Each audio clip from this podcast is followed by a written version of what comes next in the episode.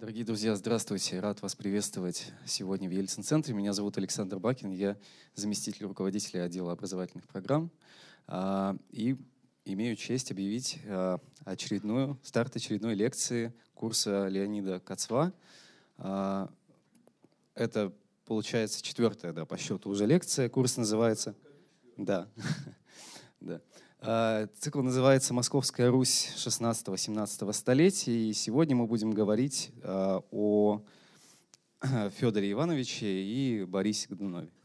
Пожалуйста, слово Леониду Александровичу и аплодисменты. Добрый день.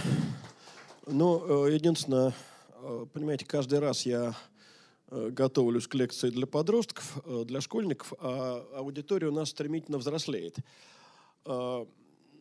Значит, я, видимо, потихонечку должен пересматривать сам процесс подготовки, но вот что получил, что получилось, вы меня простите. Я как вы понимаете, названием сегодняшней лекции взял э, цитату. Ее нет там вот на вывеске, которая, или как это назвать, которая стоит э, на указателе на сегодняшнюю лекцию. Но вообще цитата звучит так. «Борис наш царь, да здравствует Борис». Э, и уже когда я список послал, я вспомнил как ни странно, что читается это в Ельцин-центре, а Борис Николаевич тоже называли царем Борисом, но это совпадение непреднамеренное. А, теперь, если говорить а, всерьез.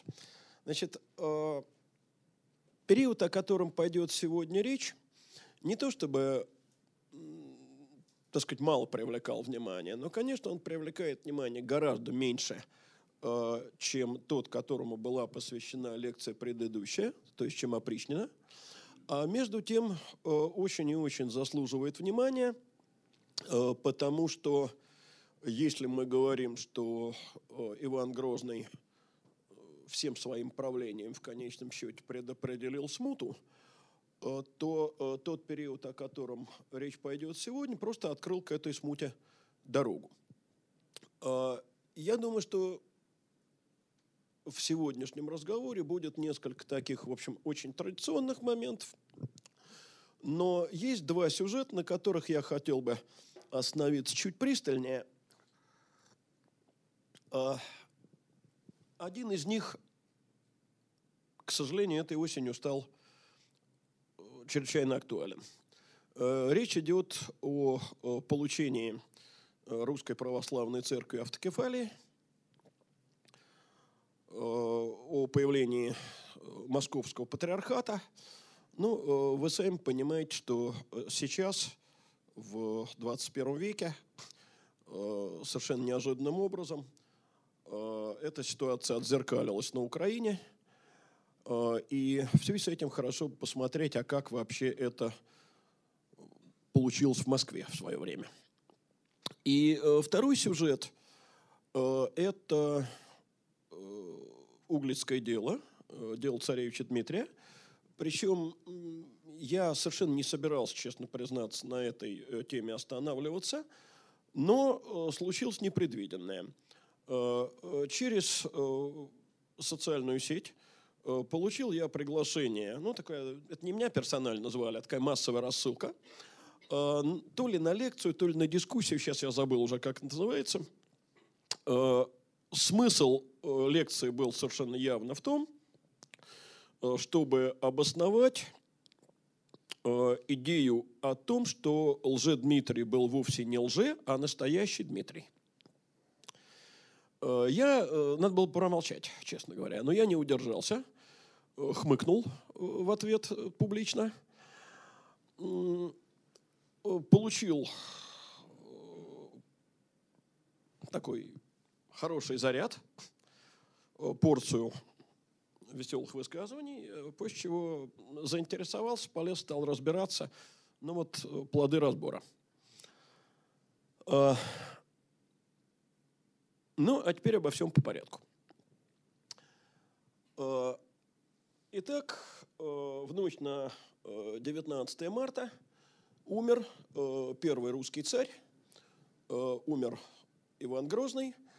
Э, естественно, э, как смерть всякого тирана, и эта смерть тоже э, породила слухи. Дело в том, что вы, наверное, знаете, что Ивану нагадали волхвы, к которым он обращался нередко, вопреки требованию православной церкви, что он умрет вот в этот день, но чувствовал он себя Э, даже э, сидел, играл в шахматы. Кстати, тоже игра, осуждаемая церковью в то время. И э, приказал позвать волхвов и сообщить им, что за ложное предсказание их казнят. На что волхвы якобы ответили, государь, день еще не окончился. И через два часа прямо за игрой в шахматы у него хлынула кровь из ушей, он упал замертво. Правдивая эта картина или это мифическая картина, сегодня никто не скажет. Потому что даже если вскрывать э, гробницу, э, то следы отравления э, практически невозможно через столь долгий срок обнаружить, тем более, что если, скажем, обнаружится большое количество ртути или мышьяка, то это ничего не доказывает, так же, как это не доказывало насильственной смерти э, его матери Елены Глинской, потому что в те далекие времена и ртуть, и мышьяк э, входили в состав некоторых лекарств и косметических средств.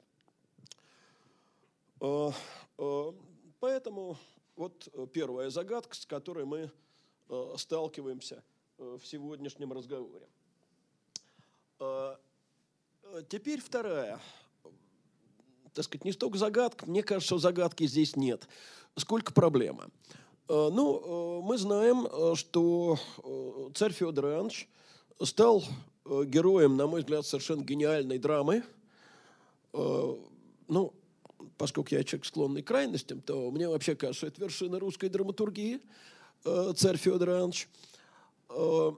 И там выведен такой человек, очень добрый, беспредельно добрый, не готовый никому ни в чем отказать, и э, в результате приводящий страну к катастрофе. Но ведь все было гораздо грубее, проще и далеко не так возвышенно. Э, вот э, пишет о царе Федоре англичанин Флетчер. Рост у малого, приземисто толстоват, телосложение слабого, склонен к водянке, Нос у него истребиный, поступ не твердый от некоторой расслабленности в членах.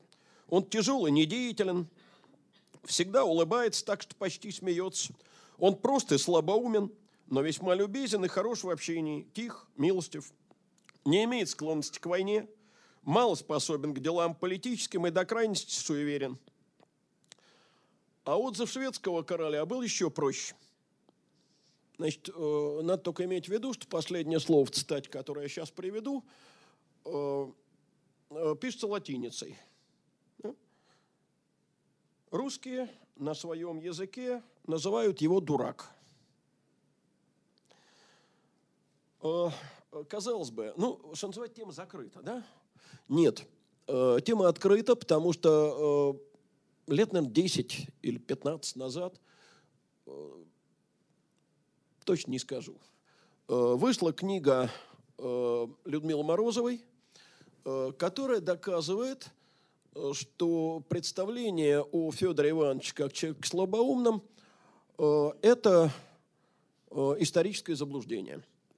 Я, к сожалению, не могу более подробно сказать об этой книге, потому что так руки у меня не дошли до нее. Но дело в том, что это противоречит данным не только письменных источников, ну и что гораздо важнее, как мне кажется, источника самого простого, антропологического. Дело в том, что гробницу Федора вскрывали, э, скелет его исследовали.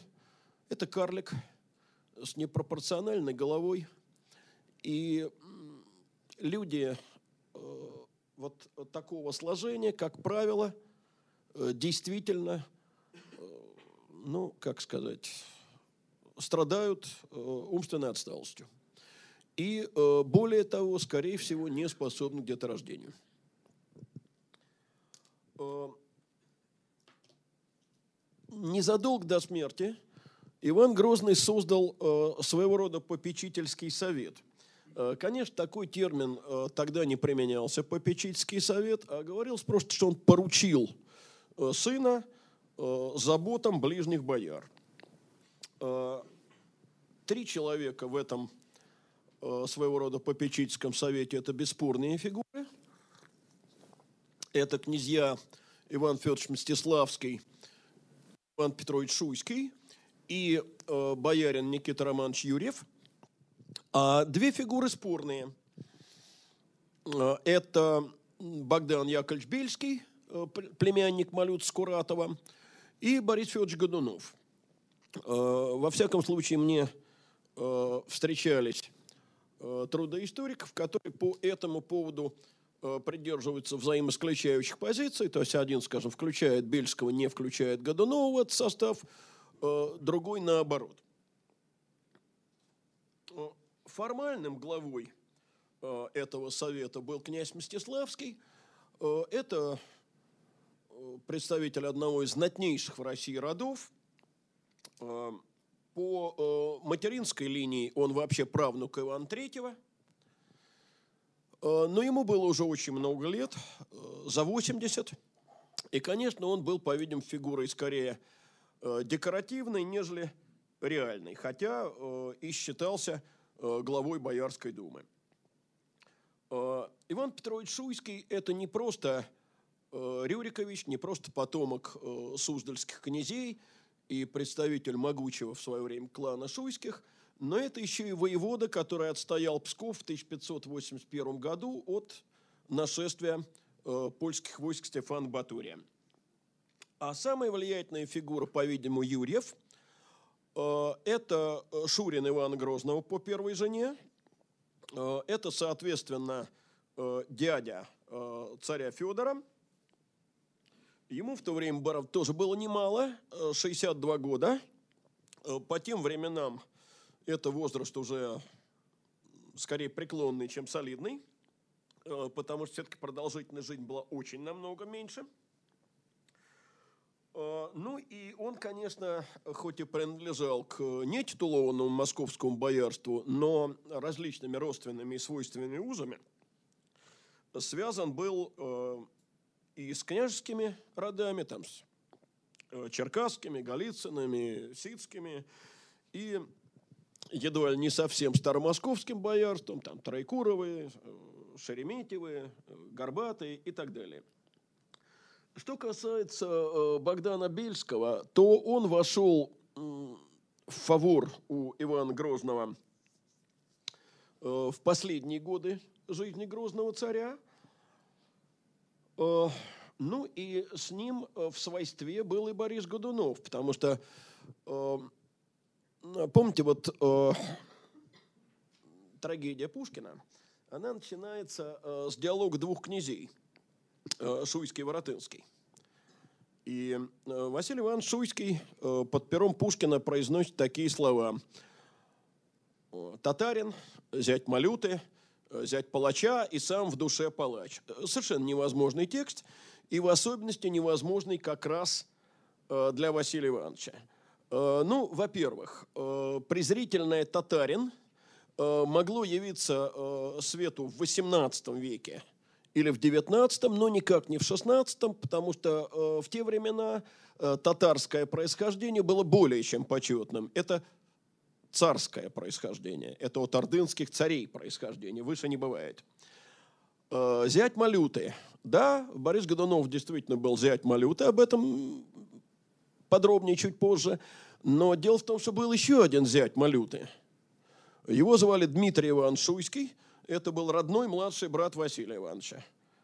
А, и поэтому Василий Шуйский, не Иван Петрович, а Василий Шуйский, а, был с Годуновым в свойстве, и а, упрекать его в том же, в чем могли упрекнуть его родного брата, было бы Василию Ивановичу явно не с руки. Ну, давайте на Годунове все-таки остановимся с точки зрения его происхождения. Э, Борис Федорович происходил из старинного костромского рода Зерновых.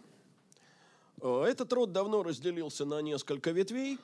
э, считал, что их общий предок – это некий Мурза Чет, выехавший из Орды, крестившийся, принявший имя Захарий, а его внук, ну, такой полулегендарный Дмитрий Зерно, уже становится родоначальником Зерновых. Э, никакого Мурзычета историки не обнаруживают. Э, по мнению специалистов по генеалогии, э, Зерновые коренные костромичи.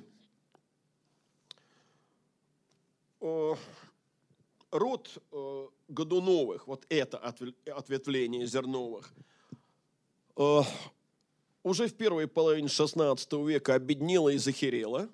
Родовые костромские вотчины они утратили – Э, владения у них были не вотчинные, а поместные, и достаточно далеко от Костромы они были вяземские помещики. Э, воспитывал Бориса его дядька, э, был такой Дмитрий Иванович Годунов. Но Вязьма вошла в опричнину. Дмитрий Годунов стал опричником и в опричнине возвысился, войдя таким образом в придворный круг – а в 1570 году он женил племянника Бориса Федоровича на э, дочери всесильного Малюта Скуратова, на Марии Григорьевне Бельской, потому что на самом деле э, Малюту Скуратова звали Григорий Лукьянович Бельский. И дети его были, соответственно, не Малютович, а Григорьевичем. Спустя 8 лет уже сам Борис выдал сестру Ирину Федоровну Э, за царевич Федора.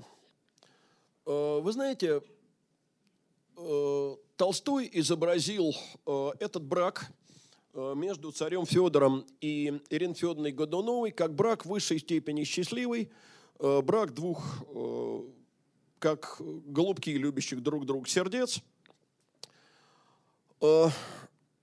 По-видимому, это будет ясно из дальнейшего, Федор действительно был Э, Черчайн привязан к своей жене. Э, и, кстати, люди вот с тем заболеванием, о котором я говорю, я э, не медик, в диагнозах не силен, и поэтому никакого диагноза не называю, но эти люди часто бывают действительно безумно привязчивы. Но если мы задумаемся о другой стороне, вот о судьбе этой женщины, выданной замуж, давайте называть вещи своими именами, за умственно неполноценного человека, э, то, в общем, становится страшновато. Э, но такова была реальность. Э, в конце концов, я, кажется, упоминал, что младший брат Ивана Грозного, Юрий Васильевич, который родился глухонемым и остался слабоумным, тоже был женат. Значит, за него, я сейчас, к сожалению, не вспомню, из какого рода была его жена, из какого довольно известного старомосковского рода. Э, видимо, это э, была довольно распространенная практика. Э, таким образом, Годунов построил с самого начала свою карьеру на участии в опричнине и выгодных браках.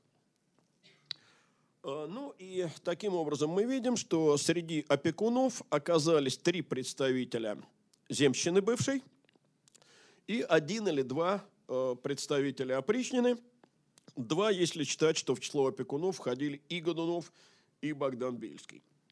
И, конечно, э, нужно еще вспомнить, что э, после смерти э, Ивана Грозного остался довольно большой клан, не богатый, но большой, родственников его последней жены Марии Ногой.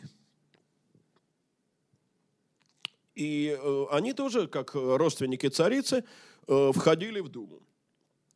Но э, буквально в первую же ночь э, после смерти Ивана Грозного ноги были арестованы и разосланы кто куда. Ну, например, э, три двоюродных брата царицы Марии э, просто поехали в ссылку. Э, саму Марию э, сыном, естественно, с отцом и с одним, с одним из э, дядей э, выслали в Углич. Туда же поехали два ее родных брата, Михаил и Григорий. Э, еще двое ее дядей отправились на службу в Ярославле, в Васильсурс, то есть их разбросали довольно широко, так, чтобы они в единый кулак и собраться-то не могли. И самое главное, их полностью отстранили от участия в государственных делах, участвовать в них, будучи вне Москвы, в те времена, естественно, было невозможно. И, соответственно, они уже э, затаили э, недовольство и злобу. Э, поначалу власть, по-видимому, оказалась в руках представителей земской группы. Э, во всяком случае, английский посол Боус э, писал в 1984 году, в конце, что Никита Романович Юрьев, это один из дьяков – считали себя царями. Вот такая есть фраза. Но постепенно, э, пользуясь э, своим влиянием на царя через сестру, Борис Годунов начинает добиваться назначения в Думу новых людей, то есть жалования боярских чинов. Ну, давайте посмотрим. Значит, если в Думе было на момент смерти Ивана 11 бояр, э, то пожаловано было потом еще 13, из них 8 были э, людьми Годунова. Э, сам Борис Федорович получил звание, которое было вообще-то ликвидировано. Иван Грозный в 1568 году, то есть в разгар опричного террора, приказал казнить Конюшева Иван Петрович Федорова. И после этого звание Конюшева никому не давалось, фактически оно было упразднено. Э, но уже ко времени коронации э, Федора э, Годунов это звание получил. Зато, пожалуй, самый опасный его соперник, Иван Петрович Шуйский, человек, находившийся в расцвете лет, был назначен наместником Псковским и оказался вне Москвы. Кстати, э, я на назначение Ивана Петровича Шуйского тоже обратил бы внимание. Э, дело в том, что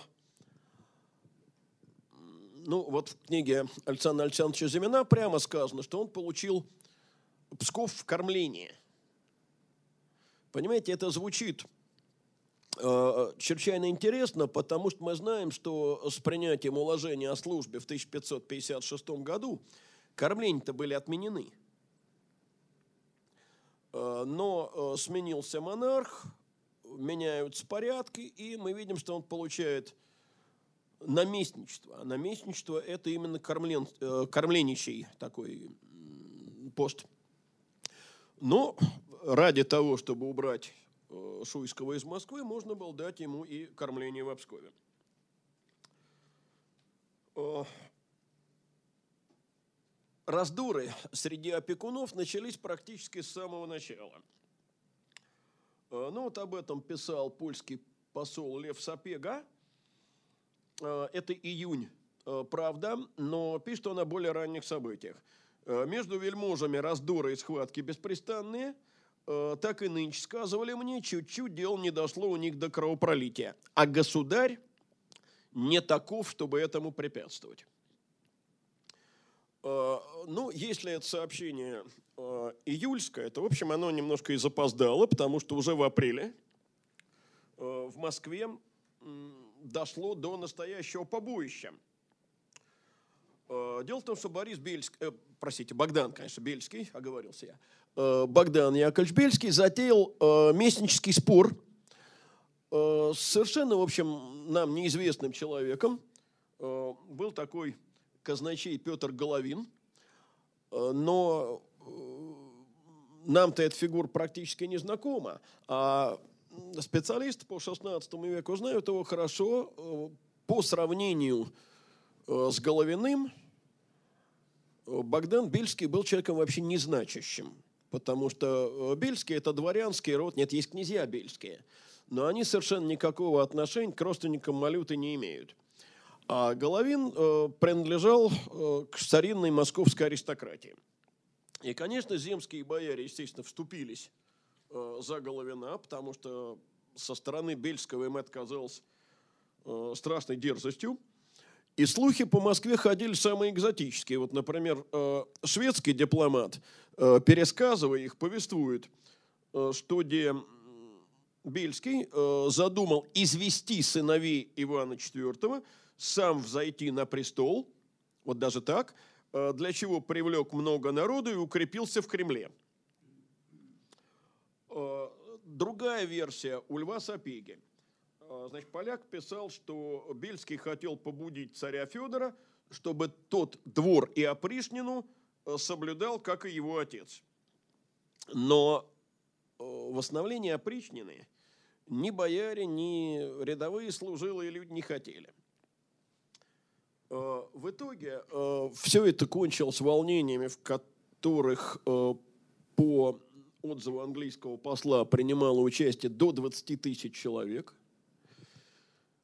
и по рассказу одного из тогдашних э, летописцев выглядело это так. Вот э, это совсем, так сказать, малоизвестный э, такой популярной литературе эпизод. Чернь московская приступали к городу большому, и ворота фроловские выбивали и секли. Фроловские ворота – это Спасские, нынешние ворота, значит, Спасская башня. Э, выбивали и секли, и пушку большую, которая стояла на лобном месте, на город поворотили – и дети боярские из луков на город стреляли. Э, в другом летописце дополняется эта милая картина следующим образом. Э, и бояре между собой помирились а, в городе и выехали во Фроловские ворота, и народ пристал от мятежа. Э, толковать это можно по-разному. Может быть, таким образом, что э, перед угрозой э, посадских волнений э, бояре предпочли каким-то образом договориться между собой, так сказать, во избежание худшего. Но известие довольно темное. Так или иначе, для Бельского это кончилось плохо, потому что его, видимо, сочли зачинщиком всех безобразий – в итоге он был сослан на воеводство, отнюдь не на наместничество, а на воеводство э, в Нижний Новгород. И, соответственно, из э, реального участия в борьбе за власть выбыл. Это апрель. Коронация Федора состоялась в конце мая.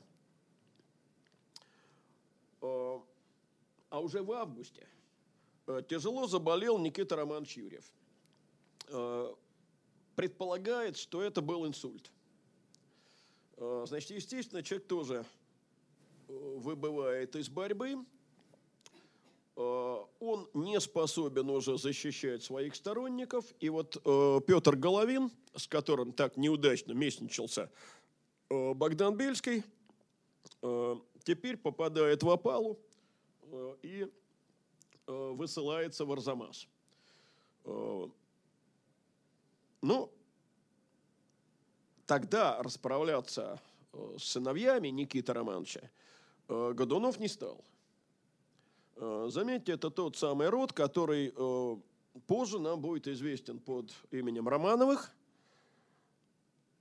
Там история такая, значит, два брата, еще времен Ивана Третьего, Юрий и Яков Захаричи, ну, Яков нам не нужен, а вот от Юрия, от Юрия Захарича идет род Юрьевых, значит, Роман Юрьевич, Никита и Анастасия Романовичи Юрьевы или Захарьины Юрьевы. Роман сам ничем не отметился, дочь его вышла замуж за Ивана Грозного, ну а вот о Никите мы говорим сейчас. Это очень известный, очень близкий к престолу, очень популярный в московском посаде род. И поэтому э, Годунов, по-видимому, решил их все-таки не трогать и пока попусту не ссориться. Э, во всяком случае, старший из них, э, Федор Никитич Романов, вот он уже был не Юрьев, а Романов, э, он получил э, боярский чин, несмотря на то, что он вообще родился около 54 года, то есть ему был всего 30 или, может быть, 29 или 31 год. Итак, значит, в августе 84 года выбыл Никита Романович Юрьев. В июле 585 года выбывает Иван Федорович Мстиславский. Что значит выбывает?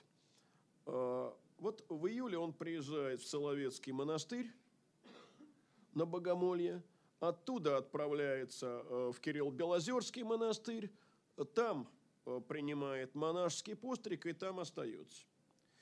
Э, есть известие о том, что Борис, князь Ивана Мстиславского, пойма, и сослав Кирилл в монастырь, там же и постригуша его. И в следующем году Иван Федорович умирает. Но дело в том, что это известие из позднего так называемого нового летописца. И вполне возможно, что это известие тенденциозное. Все-таки я еще раз повторю, что Иван Федоровичу было за 80, для того времени это не просто старик, а долгожитель. И вполне может быть, что он решил принять э, монашество по каким-то своим э, причинам, сложно сказать.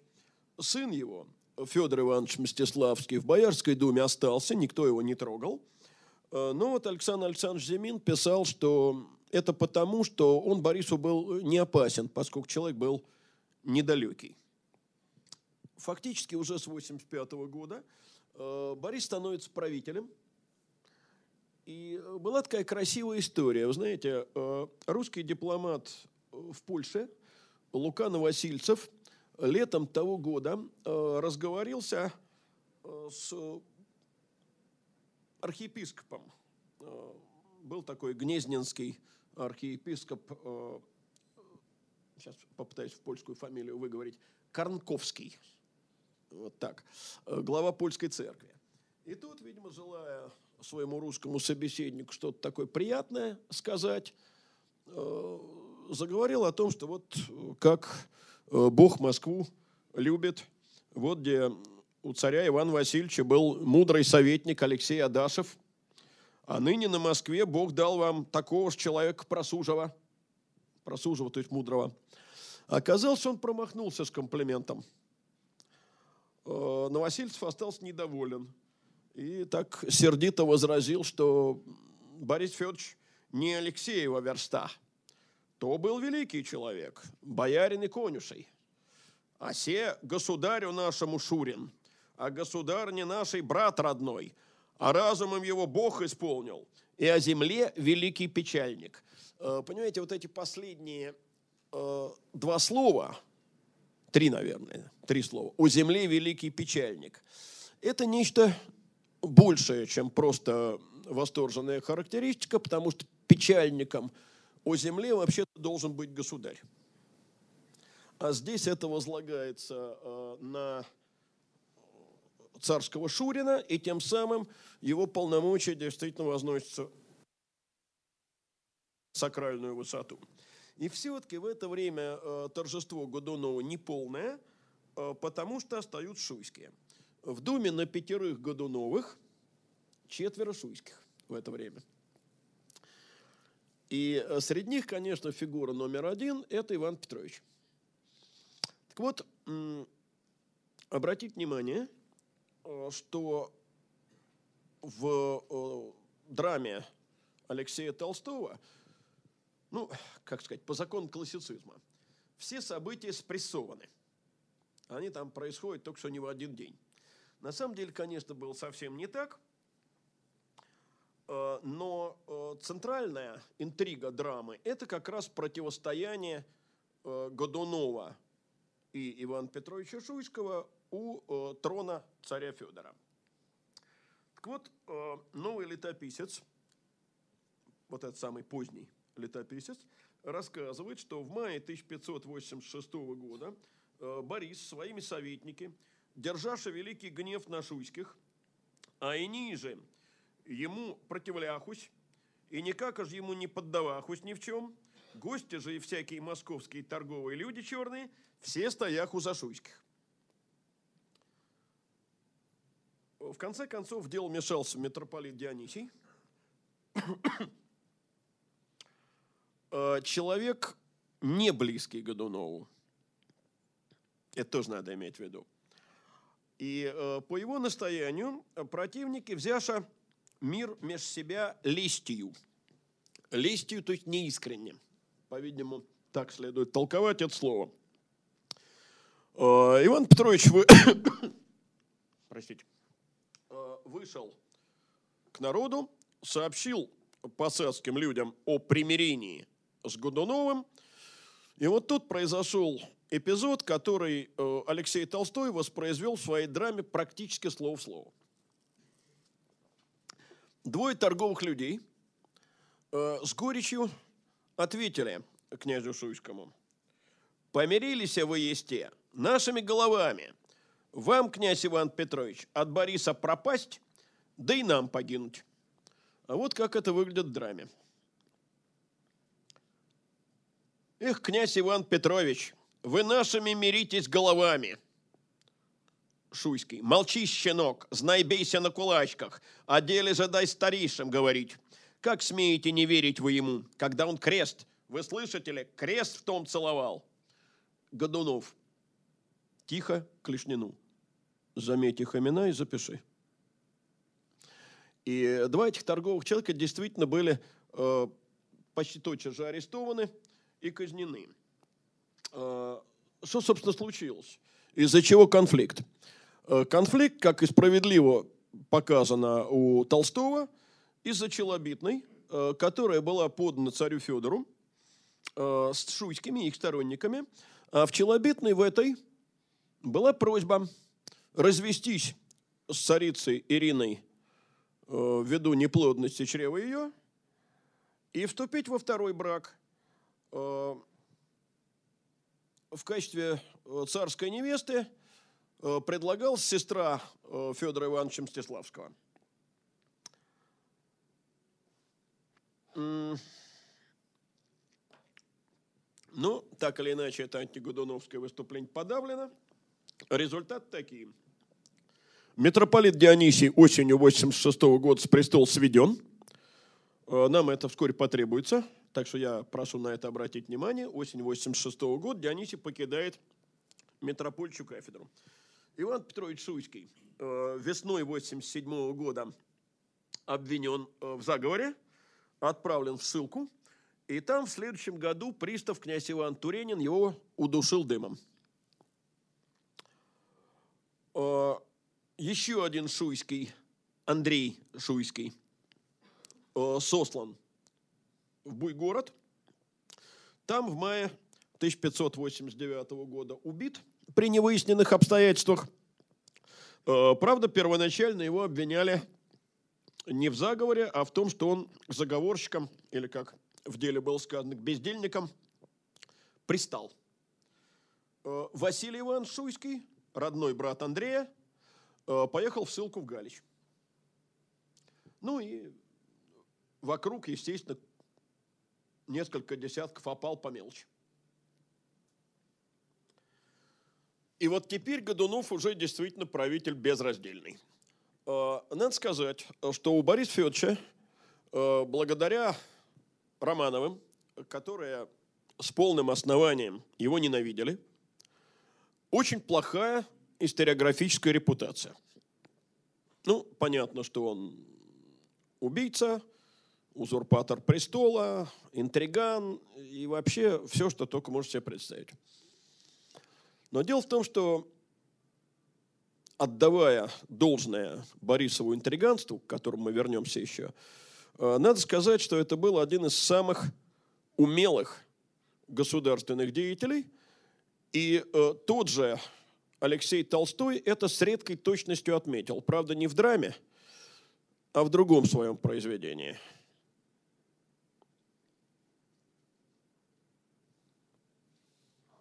Борис же, царский Шурин, не в шутку был умен, брюнет, лицом не дурен, и сел на царский трон.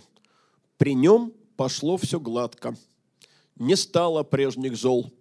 Чуть-чуть было порядка в земле он не завел – едва ли не лучшая характеристика во всей поэме «История государства российского» от Гостомысла до Тимашева.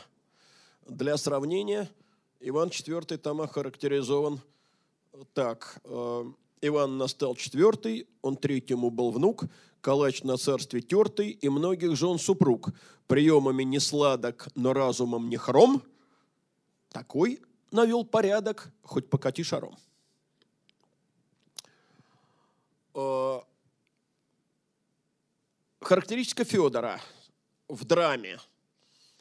Иван Петрович Шуйский. Высокая гора был царь Иван.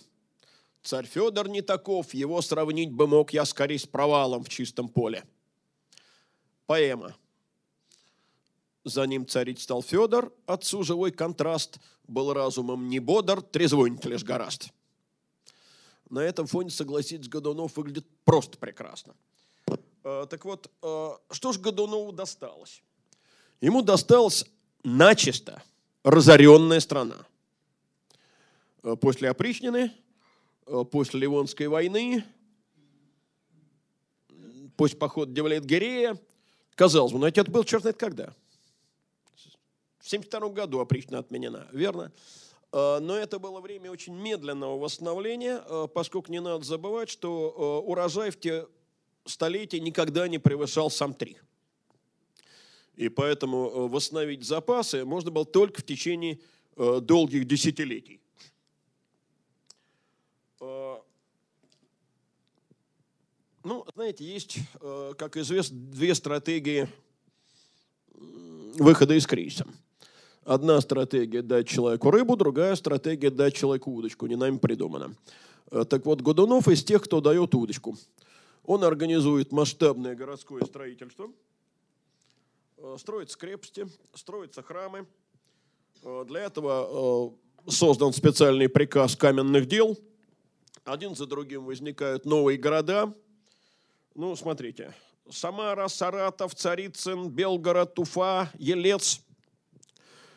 Заметьте, это все либо восточные, либо южные окраины государства.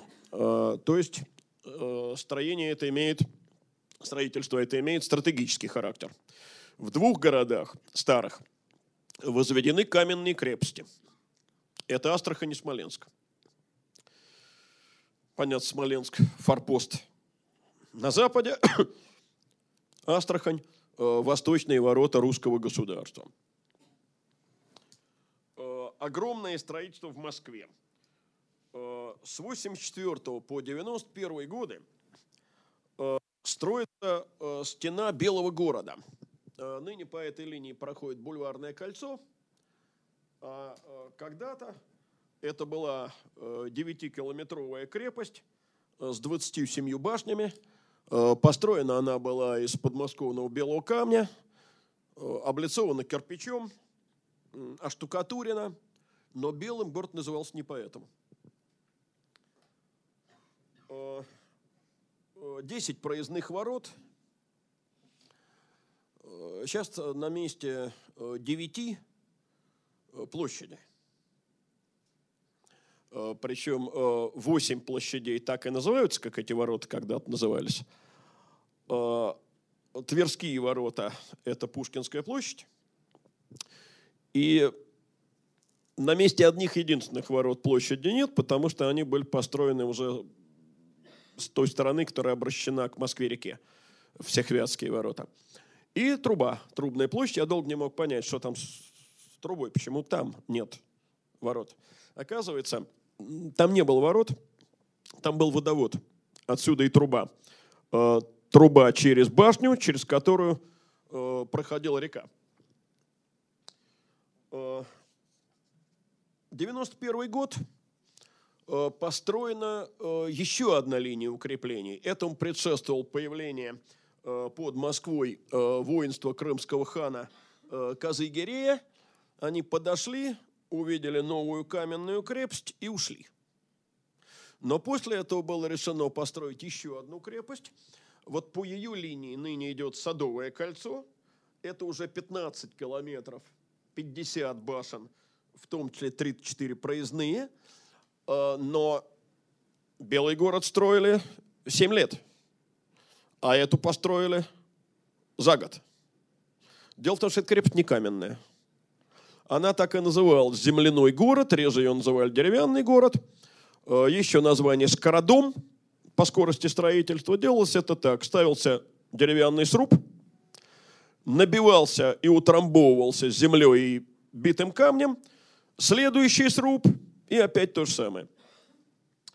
Э, в смуту эта крепость была уничтожена полностью, но после окончания смуты ее отстроили заново. Э, церковное строительство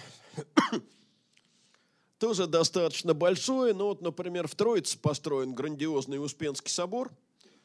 Э, он ныне работает в режиме, в режиме летнего храма, э, в отличие от круглогодичного Троицкого собора. Зимой он закрыт всегда. Построен каменный собор в Донском монастыре, в Пафнутиево-Боровском монастыре – Э, еще несколько городских церквей построены. Э, Понимаете, бурное строительство, а следовательно нужны каменщики, плотники, возчики, кровельщики, резчики и так далее, и так далее. Мы бы это сейчас назвали широким фронтом работы. А тогда это просто давало людям заработок и возможность поправить свои дела. И это, конечно, уже э, делало Годунова чрезвычайно популярным – Э, конечно, э, официальные документы объясняют церковное строительство набожностью царя Федора, но в повести о житии царя Федора Ивановича специально отмечено, что именно Борис Годунов многие грады каменные создал, и в них превеликие храмы. Но популярность Годунова в посадской среде объясняет далеко не только этим – Годунов опередил свое время на полстолетия. А, вот я сказал, что название «Белый город» объясняется не цветом стен. А, дело в том, что эти стены прошли таким образом, что они окружили так называемые белые слободы. А, белые, то есть обеленные, освобожденные от тягла. Это были территории в городе, которые принадлежали частным лицам или патриарш, э, простите, метропольчей, конечно, кафедре или монастырям. И, соответственно, они платили повинности, но тягла не платили. А сумма городского тягла была неизменной. Она не менялась от количества тяглецов. И вот Годунов решил ввести белослободчиков в тягло. Соответственно, э, количество тяглецов увеличилось а размер тягла, который платил каждый из них, довольно заметно уменьшился. Это облегчило бремя, лежавшее на каждом, и сделало Годунова в посаде супер популярной фигурой.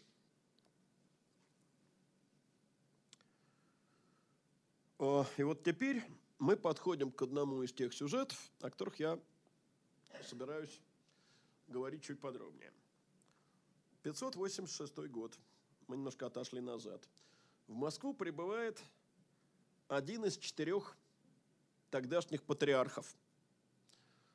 Патриарх Иоаким Антиохийский.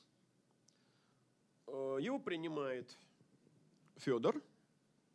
Это был 25 июня. Э, после царской аудиенции Иоаким отправляется в Успенский собор Московского Кремля э, на митропольчу литургию – а митрополитом еще является Дионисий.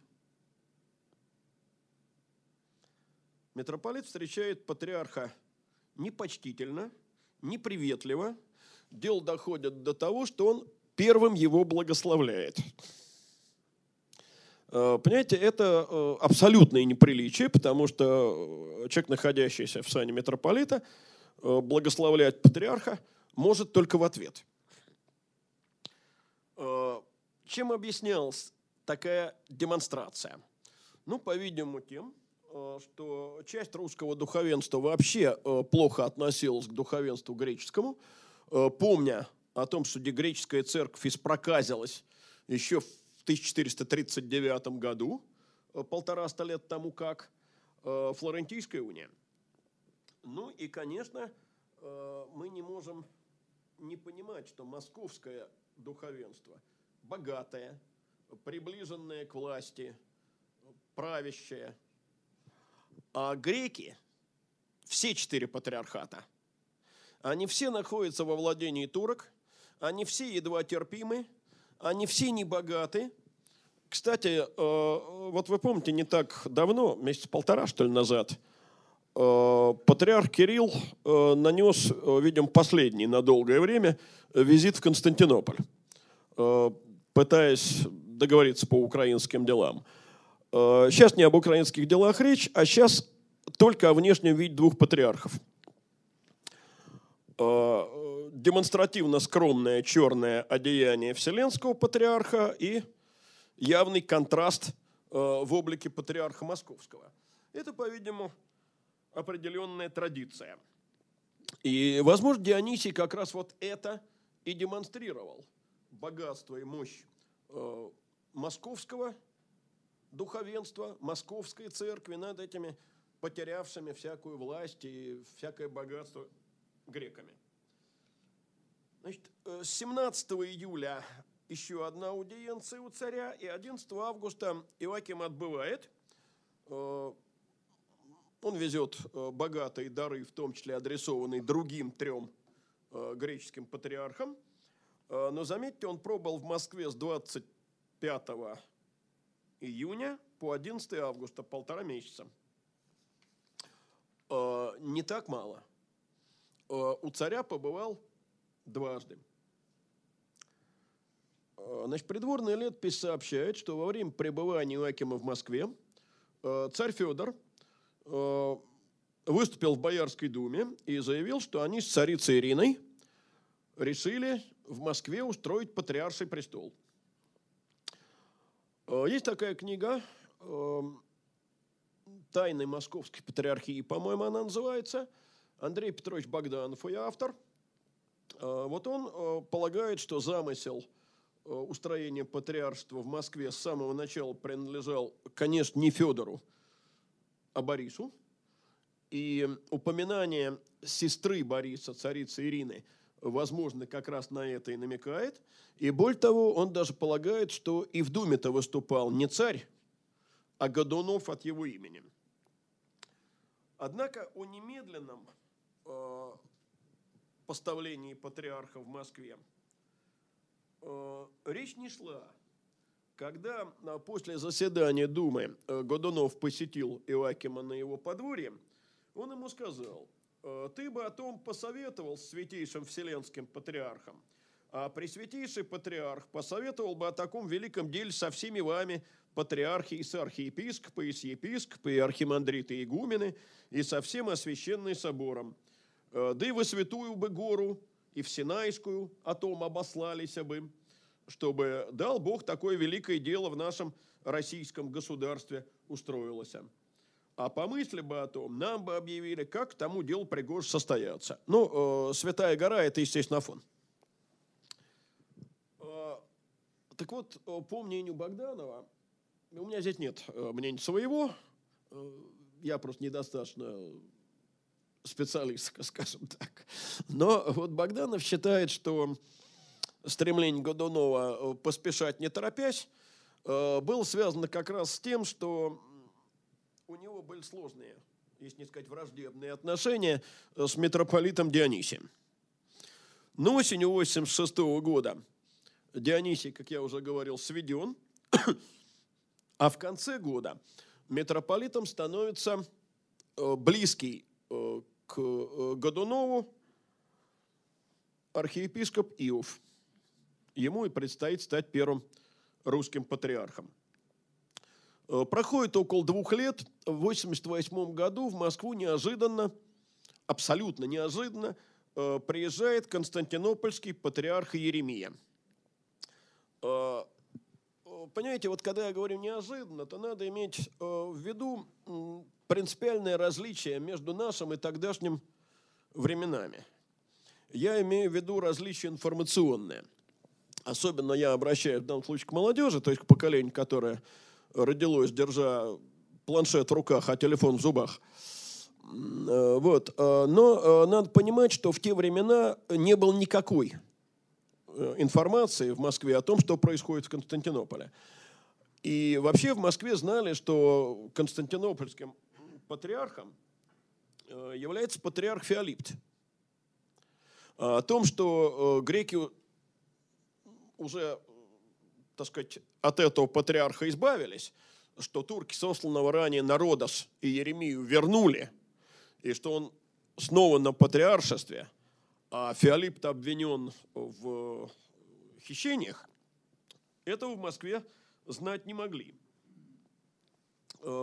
Э, прибыл Иеремия в Москву за э, милостыней, потому что пока там эти патриархи менялись, пока смещал султана Иеремию, э, ставил на престол Феолипта, а потом наоборот, заодно турки разграбили подчистую патриарший двор, церковь патриаршую обратили в мечеть, а вернувшемуся Иеремии предстояло основать патриарший двор и построить патриаршую церковь в другом месте Стамбула.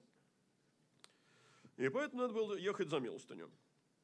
А, так вот, когда в Москву пришли сведения о том, что на границу прибыл Константинопольский патриарх, то а, был назначен пристав, которому поручено было Иеремии и его спутников в Москву сопроводить – а заодно выяснить, каким обычаем патриарх государь приехал, и ныне патриаршество царьградское он ли держит, и нет ли кого другого на этом месте. И есть ли с ним от всех патриархов соборного приговора к царю приказ. Но вот он, наконец, в Москву приехал, его поселили на э, подворье Рязанского архиепископа и блокировали наглухо.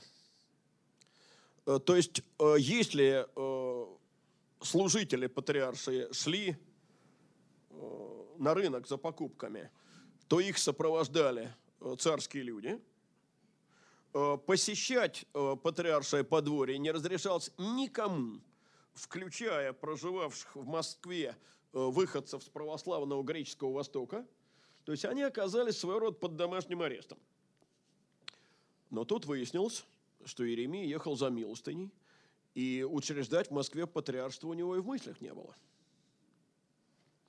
Э, больше того, э, когда ему прямой вопрос задали, он ответил, что э, в самом крайнем случае в Москве можно поставить автокефального архиепископа. Ну, прецедент был такого рода. Еще с XI века, точнее с 1019 года, существовала так называемая Ахридская архиепископия, э, она была э, учреждена э, специально для болгар, и в Константинопольский патриархат не входил никогда. Но это были времена особые, времена противостояния болгарского царства и Константинополя.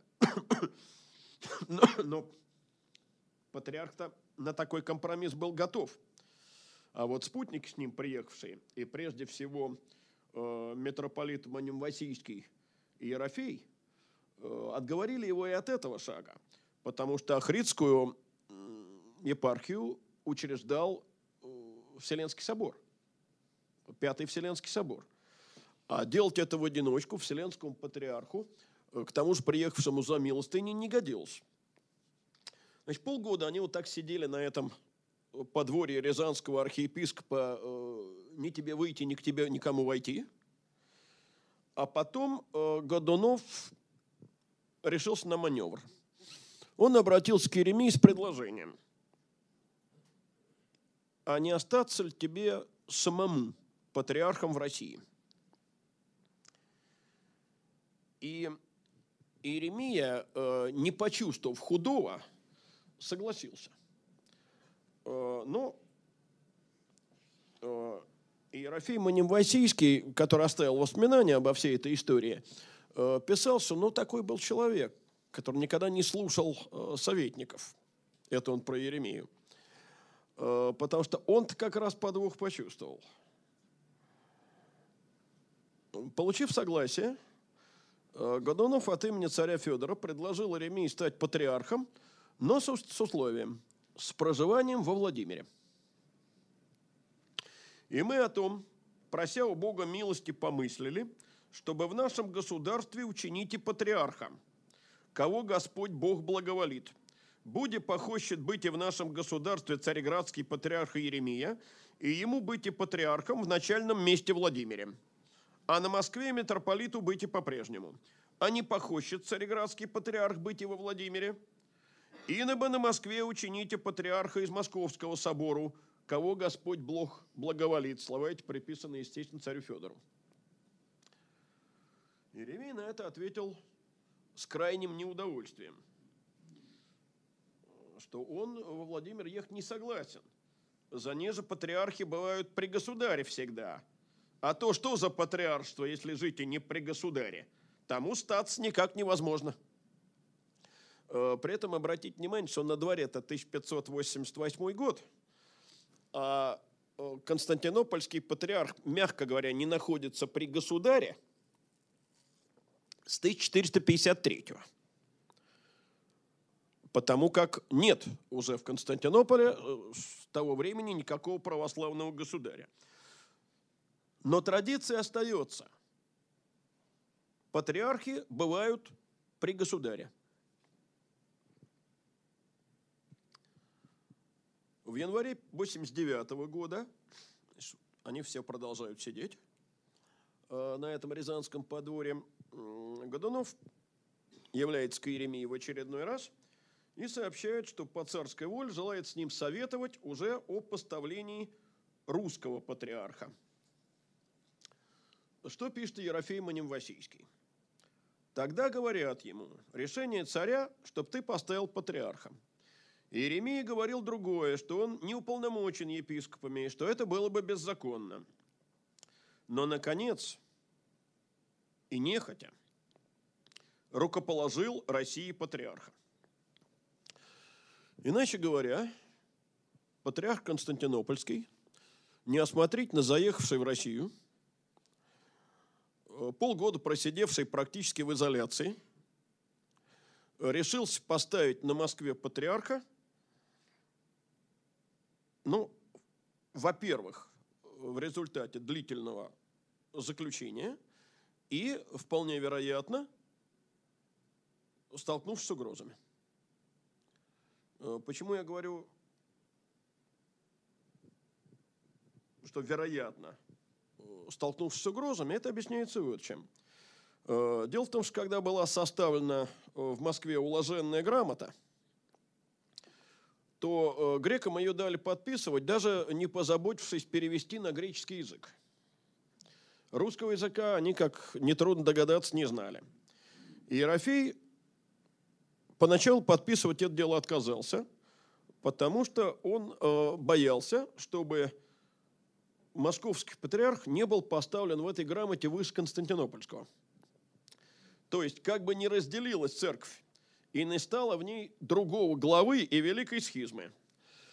Но ему попросту пригрозили его в Москве-реке утопить, если он не подпишет. И он подписал. Э, поставление было проведено по тому же чину, по которому ставили московского митрополита. Почему? А потому что Иеремия э, ехал вовсе не ставить патриарха, и при нем никаких э, требующихся по этому делу так сказать, книг не было. Он не готов был к этому делу. Э, вот так русская церковь добился автокефалии. Э, ну, так или не так, но надо было договариваться еще и со всем православным Востоком. Э, уложенная грамота от имени восточных патриархов – прибыла в Москву в июне 91 года. Ее годом раньше, в мае 90-го, подписали Иеремия, э, Иоаким, антиохийский патриарх, Иерусалимский патриарх Сафроний, 42 митрополита, ну и дальше там 19 архиепископов, 20 епископов. Александрийский патриарх – патриарх Милетий, грамоту вообще не подписал. Он считал, что делает незаконное, и настаивал на том, чтобы решение о поставлении в Москве патриарха было отменено. Но дело в том, что московская уложенная грамота, тут Ерофей опасался зря, ставила московского патриарха на второе место после Вселенского патриарха. А грамота восточных патриархов и собора отвела московскому патриарху пятое место после четырех древних патриархатов. Ну, э, дело в том, что вообще древнейший патриархат, э, естественно, Иерусалимский. Но э, когда религия стала распространяться по всей Римской империи, то первенство было отдано Риму, второе место епископу Нового Рима, Константинопольскому патриархату, там теперь э, император. И Иерусалим оказался на пятом месте после Александрии и Антиохии. Э, ну, как вы понимаете, в середине XI века из этой пентархии номер один выпал после взаимной анафемы Константинопольского патриарха и папы. И вот остались эти четыре древних патриархата.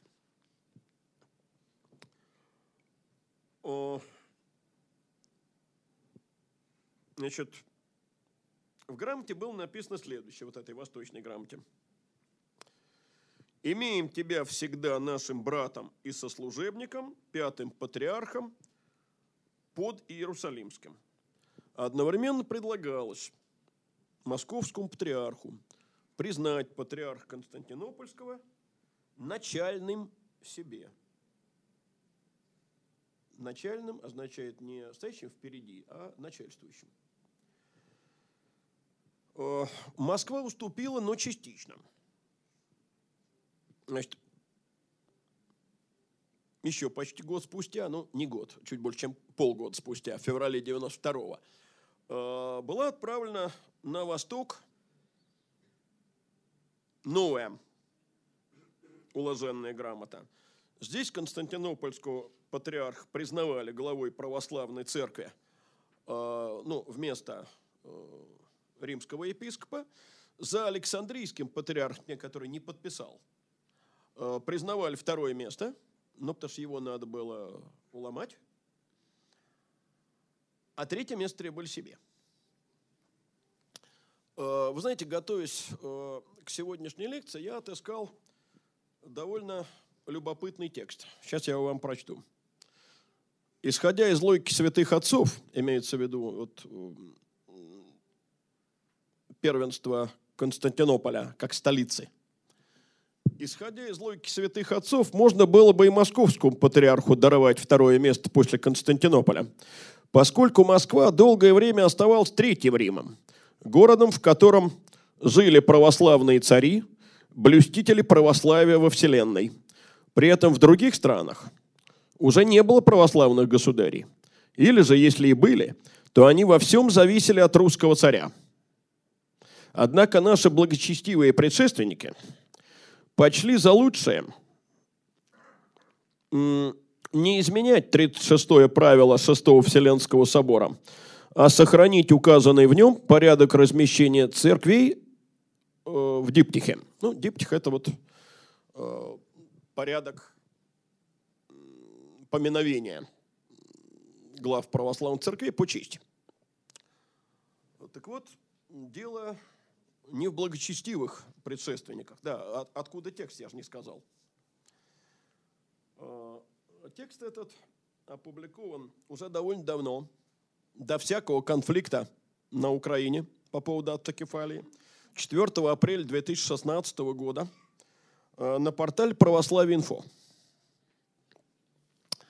А, так вот, я повторяю, что дело здесь совсем не в благочестивых предшественниках, в том, что в феврале 93 -го года, еще год спустя, собор в Константинополе одобрил, наконец, учреждение Московского патриаршества, но место признал за ним все-таки пятое, а третьего не признал.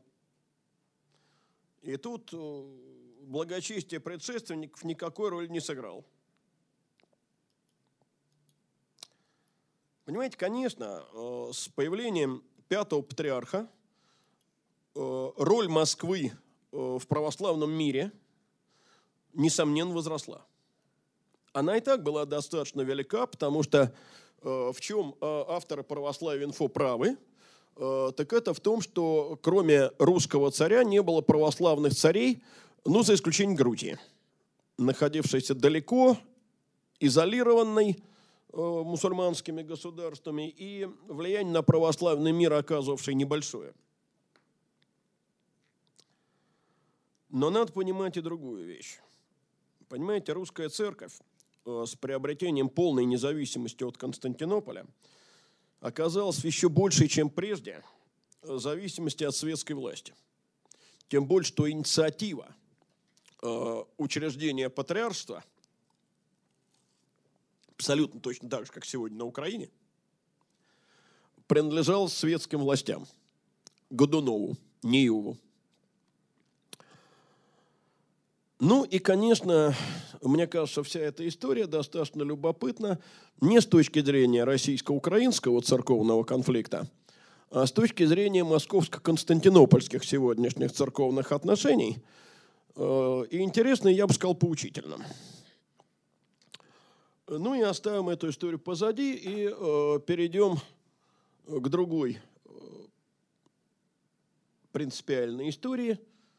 91 год – Углич. Значит, 15 мая 1991 года восьмилетний царевич Дмитрий, игравший во дворе э, с детьми э, то ли в тычку, то ли в свайку, по-разному это называют, но в любом случае это игра ножом, погиб.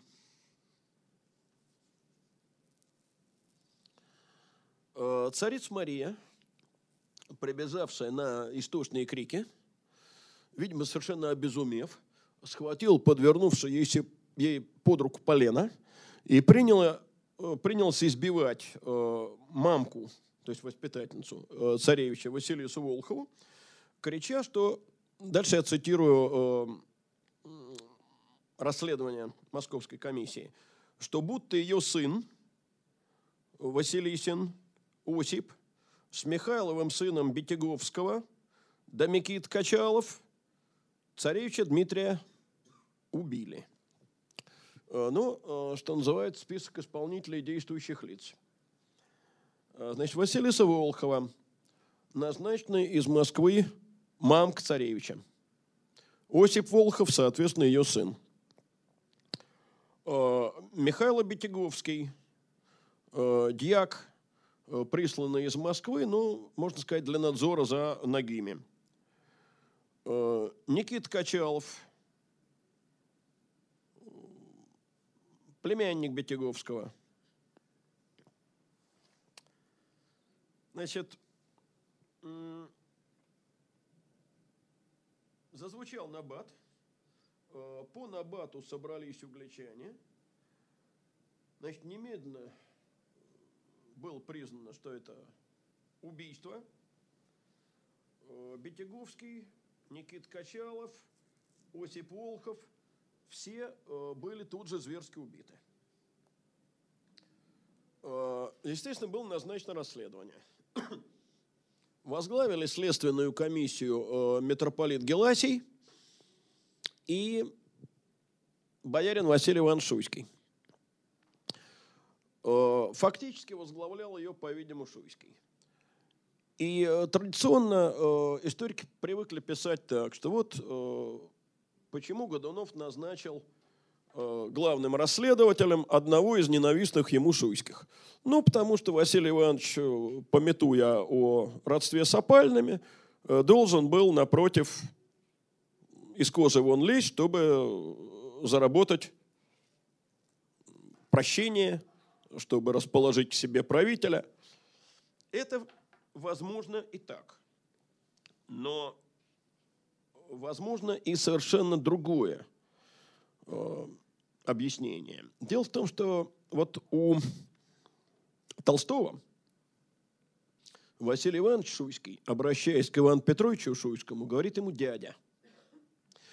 Э, когда мы с Андреем Львовичем писали э, учебник, произошел замечательный казус – я э, в рукописи э, написал родственник Ивана Петровича Шуйского и уехал в отпуск. Приезжаю из отпуска, вижу готовый учебник, глаза у меня вылезают не то что на лоб, а на теме, потому что в тексте учебника я вижу сын. Ну, Василий Иванович, Иван Петрович, ясно, сын. Кто так отредактировал, я не знаю до сих пор. Но я впал в почти коматозное состояние, потому что я очень люблю текст «Царь Федор Иванович», и подумал, что ну, сейчас любой, кто читал, будет до конца моих дней стыкать меня пальцем кричать «идиот». Ну, правда, суть по всему, заметил я один. А, а после этого я уже полез разбираться, с кем они там друг другу действительно доводятся. А, так они, конечно, не отец и сын, и не дядя и племянник, а пятиюродные братья. Родство, мягко говоря, не близкое. Если при этом учесть, что родной брат Василия Ивановича с Годуновым свояки, то, в общем, еще бабушка надвое сказала, к кому он э, в генеалогическом отношении ближе. Э, что касается опалы Шуйского, о которой я сегодня говорил, то она была, в общем, недолго, и, по-видимому, он тогда еще сумел оправдаться и доказать, что он э, с этими заговорщиками, в общем, дела-то не имел. Нагия, решив обосновать убийство и самосуд, пошли на подлог. Они э, подложили к трупам Бетяговского, Качалова, э, Волхова нож, испачканный в куриной крови. Вот якобы этим ножом был зарезан царевич. Э, подлог довольно быстро был раскрыт. Комиссия пришла к выводу, что небрежением многих именно так, небрежением ногих, царевич случайно закололся ножом за э, недосмотрение за ребенком, за подстрекательство к бунту, за убийство Бетяговского с товарищем. Э, братья царицы Марии были посажены в тюрьму, саму ее постригли в монахини, и именоваться она стала Марфой. А теперь посмотрим, что вообще на самом деле случилось. Ну, прежде всего, надо понимать, что э, гибель Дмитрия означал пресечение династии Иван Калиты. Э, чаще ее называют династией Рюриковичей, но это э, очень неточно, потому что ведь Шуйские тоже Рюриковичи. И вообще Рюриковичей полно. Все ярославские, все там, э, рязанские, все ростовские, все белозерские князья, все Рюриковичи. Но вот династия Ивана Калиты э, заканчивалась, потому что уже было понятно, что у Федора детей не будет. Э, поэтому это событие гигантской важности, вот оно открывало путь к смуте уже самой прямой.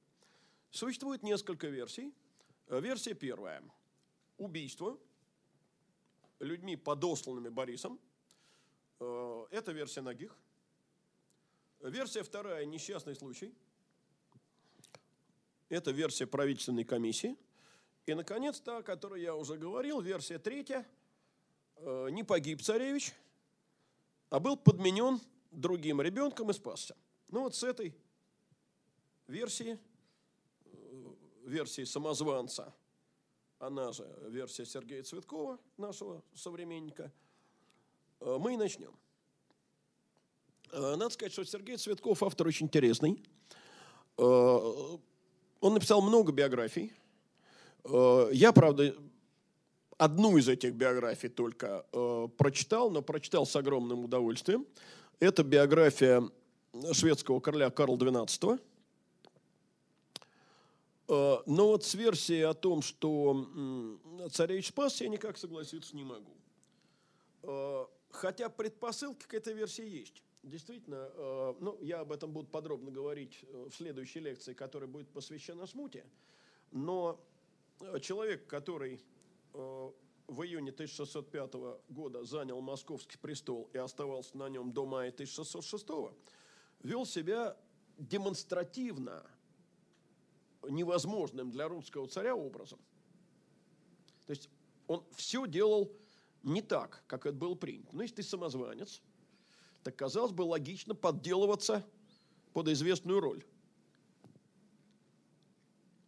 А не нарушать этикет демонстративно. А, отсюда, по-видимому, э, возникает ощущение, что этот человек был уверен в своем царском происхождении. И этого я как раз совершенно не исключаю. Но повторяю об этом э, в следующей лекции.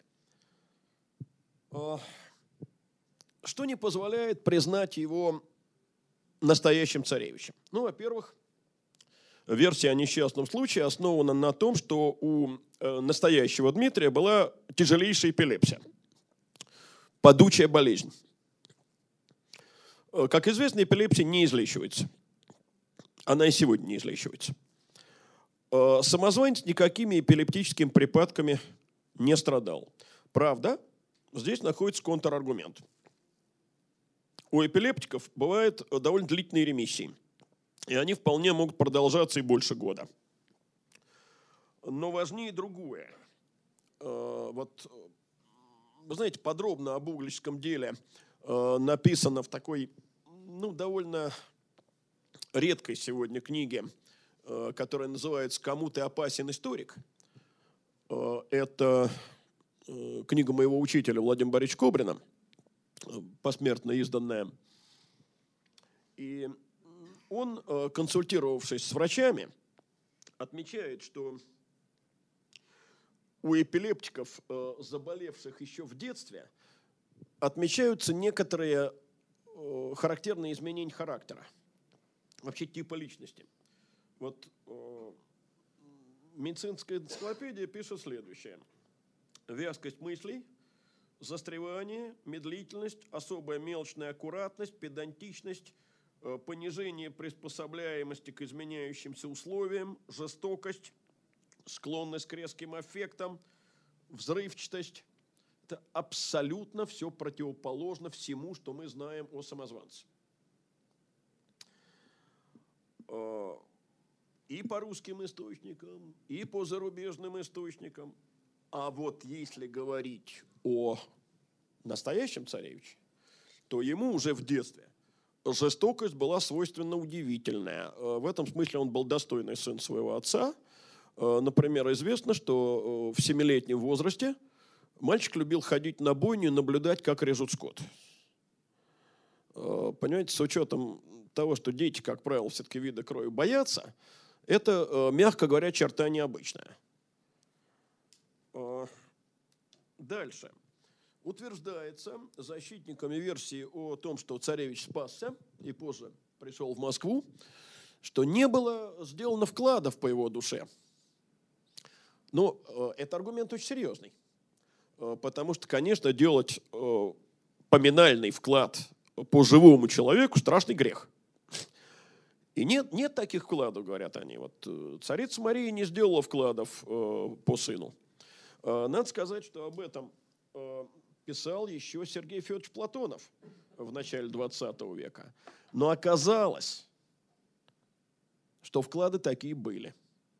И уже в 1922 году в сборнике, кстати, Платона уже и посвященном, э, Юрий Татищев э, писал об обнаружении таких вкладов. Причем, более того, один из этих вкладов был сделан 15 мая 1592 года, то есть в день гибели царевича. И таким образом важнейший аргумент выбивается. Э, ссылаются на то, что царица Мария э, в 1605 году, когда она была э, вызвана в Москву, с легкостью признала в самозванце своего сына. То есть с ней не приключилось никакого шока, Значит, она знала, что он жив? Нет, ничего это не значит. Во-первых, прежде чем ей приехать в Москву, э, ей сообщили, зачем ее зовут. Во-вторых, слухи о том, что появился э, человек, называющий себя Дмитрием, ходили, ну, по крайней мере, в течение года, если не больше. Думаю, что больше. Э, кроме того, еще спустя год Мария с такой же легкостью от него отказалась и заявил, что ее принудили его признать по страхам смерти. Правда, есть другой аргумент. Дело в том, что э, есть сведения, что она его признала по э, некоему алмазному кресту. Вот он ей показал усыпанный алмазами крест. И якобы э, еще в Польше, рассказывая о своем царском происхождении князю Адаму Вишневецкому, самозванец ему этот крест показывал. Но дело в том, что автор Пискаревского летописца э, пишет, что перед побегом в Польшу э, беглый монах Григорий Отрепьев проник в монастырь, где содержалась царица Мария, и неведомо каким вражьим наветом царицу прельстил и сказал ей воровство свое. И она ему дала крест злат с мощми и камением дорогим сына своего благоверного царевича Дмитрия Угличского – Возникает, однако, вопрос, а зачем она это сделала? А вы знаете, а вот это как раз, как мне кажется, чрезвычайно легко объяснимо.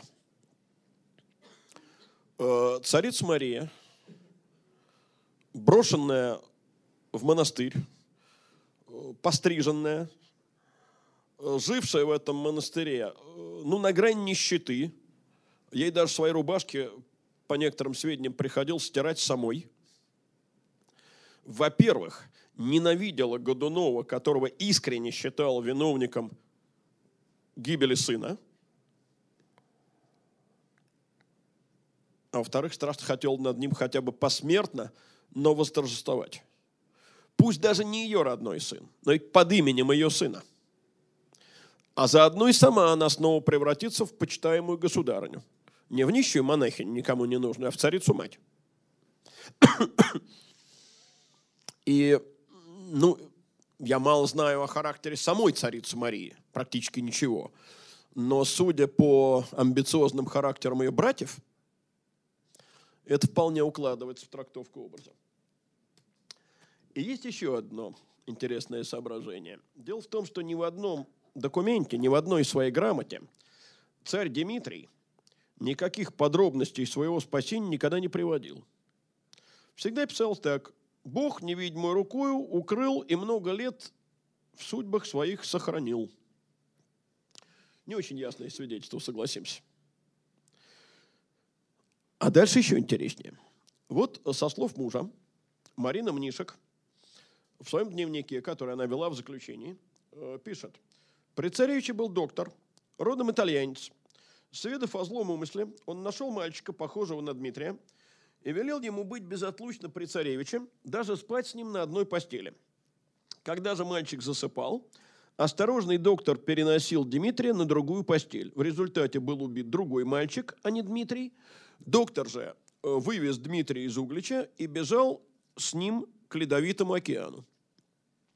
Ну, в том, чтобы пожертвовать э, жизнью другого, ни в чем не повинного ребенка ради спасения ребенка царского, э, в 16 веке, в 17 веке. Ничего удивительного нет. Таких историй тьма. Но не очень достоверная эта история. Отец Марины Мнишек э, после ареста рассказывал, что, э, по словам зятя, доктор этот потом отдал его на воспитание одному сыну боярскому, который посоветовал ему скрыться между черницами – вот об этом докторе загадочном э, вспоминают со слов самозванца э, многие служившие при нем э, иностранцы. Э, даже имена, имя его приводится. Ну, правда, э, немецкий купец был такой Георг Паэрле, по-моему, его называл Симеоном, а польский шляхтич Тавянский Симоном. Или наоборот, вот тут могу перепутать. Э, значит, о подмене э, другим ребенкам рассказывал и капитан роты телохранителей э, самозванца Жак Маржерет. Правда, у него нет никакого доктора, у него подмен произвели царица и бояре. А вот теперь самое интересное. Ни в одном русском источнике никакого иностранного доктора, проживающего в 1591 году в Углич, просто нет не упоминается ни разу. А самое главное в другом. Ну, предположим, э, некий загадочный доктор действительно каждую ночь укладывал в постель царевича другого ребенка.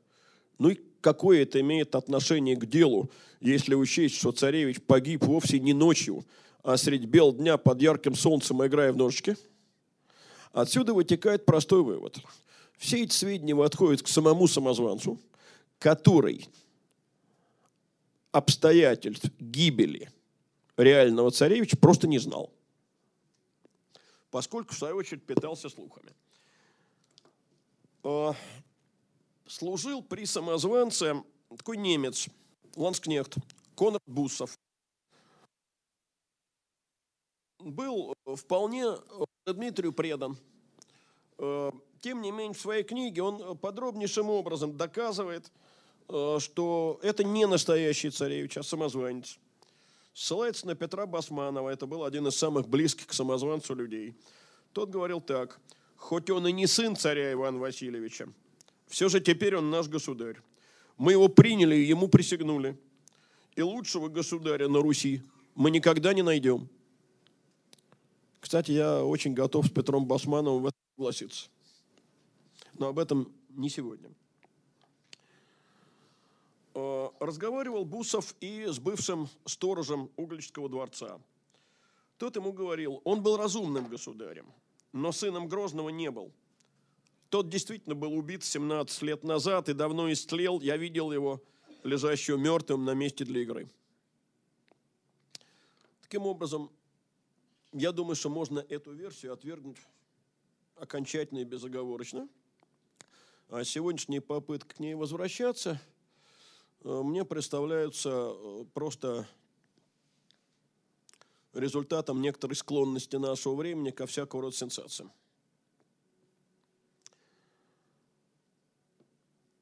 Что касается второй версии. Несчастный случай. Мог напороться на нож? Легко. Почему нет?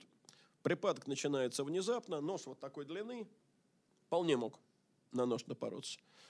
Одно нехорошо. Знаете, есть такой вопрос, кому выгодно. Вот Годунову это было выгодно абсолютно. Ноги его, как я уже говорил, ненавидели.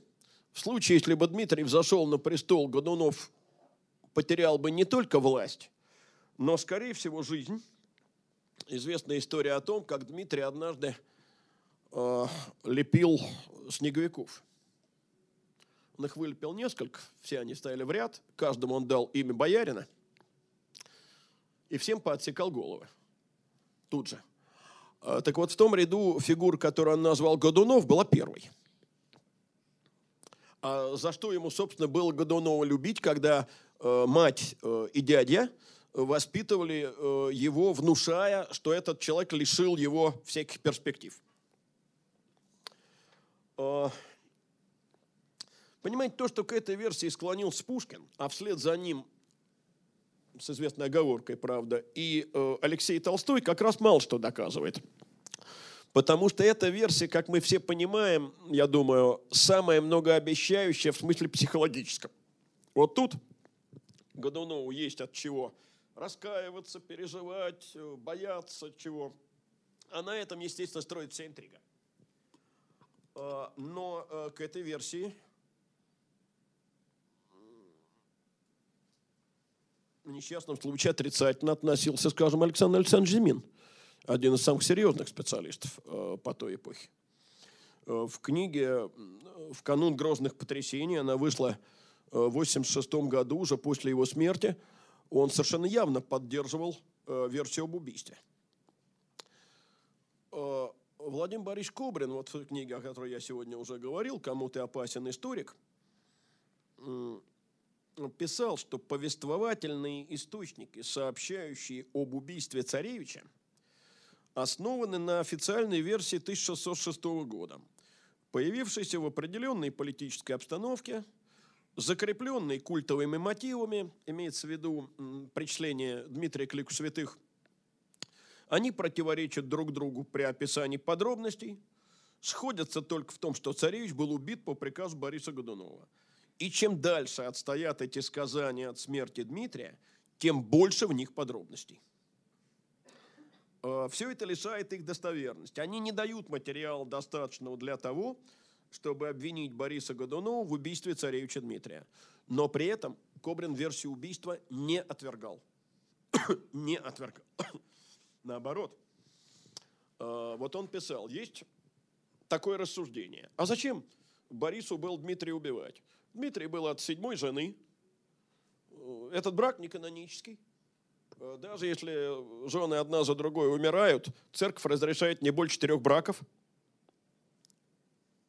Пятый, шестой, седьмой – это все уже браки незаконные, поэтому никаких прав на престол Дмитрий не был. Но это ерунда.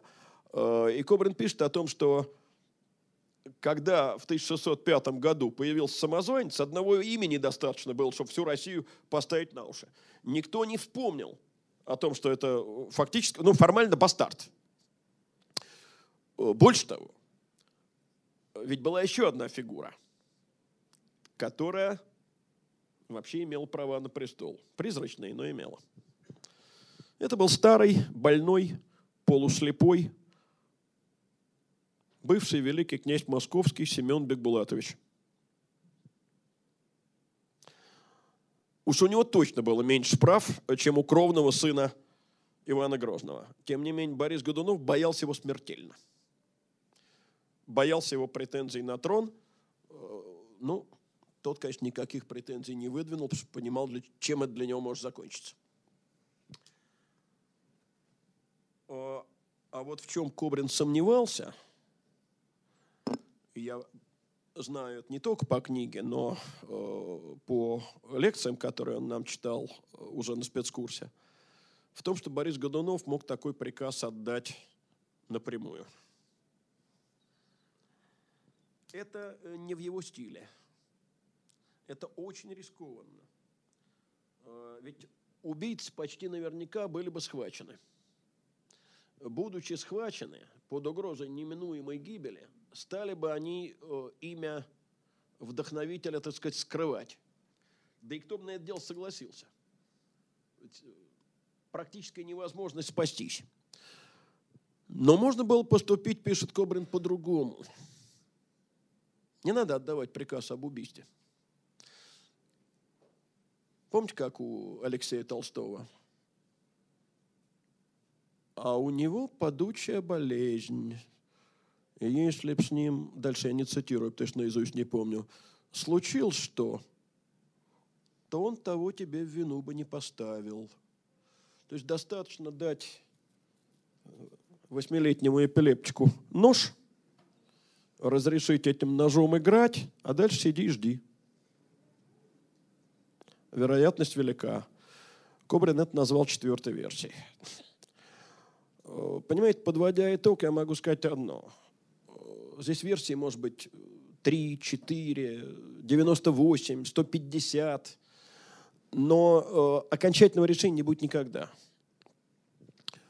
Э, уже совершенно понятно, что не будут открыты какие-то принципиальные новые источники. Э, будет только толкование и перетолковывание старых. И я думаю, что это одна из тех загадок русской истории, которые так загадками останутся. Вот есть в нашей науке загадки, которые не будут разгаданы никогда. Это одна из них. Вот такой детектив. Э, ну и э, все-таки, я бы сказал, немножко конспективно о э, других очень важных делах, связанных с Годуновым. Ну, Позади Ливонская война. А в 93-95 годах еще одна война со Швецией. Э, кстати, успешная. Не столько она успешна была со стороны России, сколько неуспешна со стороны Швеции, потому что в Швеции там была тяжелая внутренняя усобица внутри династии Ваза. Война это позволила вернуть э, то, что было потеряно Иваном Грозным, то есть э, вернуть Ям, Копорье, Ивангород – и обеспечить выход э, к Балтийскому морю. Он потом снова будет потерян смуту, но это уже другой вопрос. Но дело в том, что все это дорого обходилось. Э, масса крестьян от непосильных налогов и опричного разорения разбежалась. Э, в документах постоянно упоминаются поросшие поместья. И в результате многие помещики просто не в состоянии выйти на службу. Э, правительство вынуждено озаботиться тем, чтобы крестьяне от господ своих не бегали. Что для этого надо сделать в логике 16 века? Да будем говорить прямо и не только 16 -го. Надо запретить. Ну вот у нас валюта наша национальная падает. Надо запретить вывешивать на улице объявление о курсе. Ну, логика та же самая. А, значит, и вот в 1597 году издается знаменитый указ. Указ об урочных летах. Крестьяне, бежавшие от своих господ до нынешнего года за пять лет, подлежали сыску и возвращению назад, где кто жил. На тех, кто бежал раньше, указ не распространялся. Впоследствии, уже при Романовых, вина была возложена, и, думаю, обоснована, на Бориса Годунова. При царе Иване Васильевиче крестьяне выход имели вольный, а царь Федор Иоаннович по наговору Бориса Годунова, не слушая советов старейших бояр, крестьянам тот выход заказал. Почему пятилетний срок? ну, здесь надо сказать о том, что долгие годы э, велась борьба между сторонниками указной и безуказной теории закрепощения – по указанной теории предполагалось, что в 1592 году вышел указ, запрещавший переход, и вот на него опирался указ, принятый пять лет спустя, но беда в том, что такого указа так найдено и не было.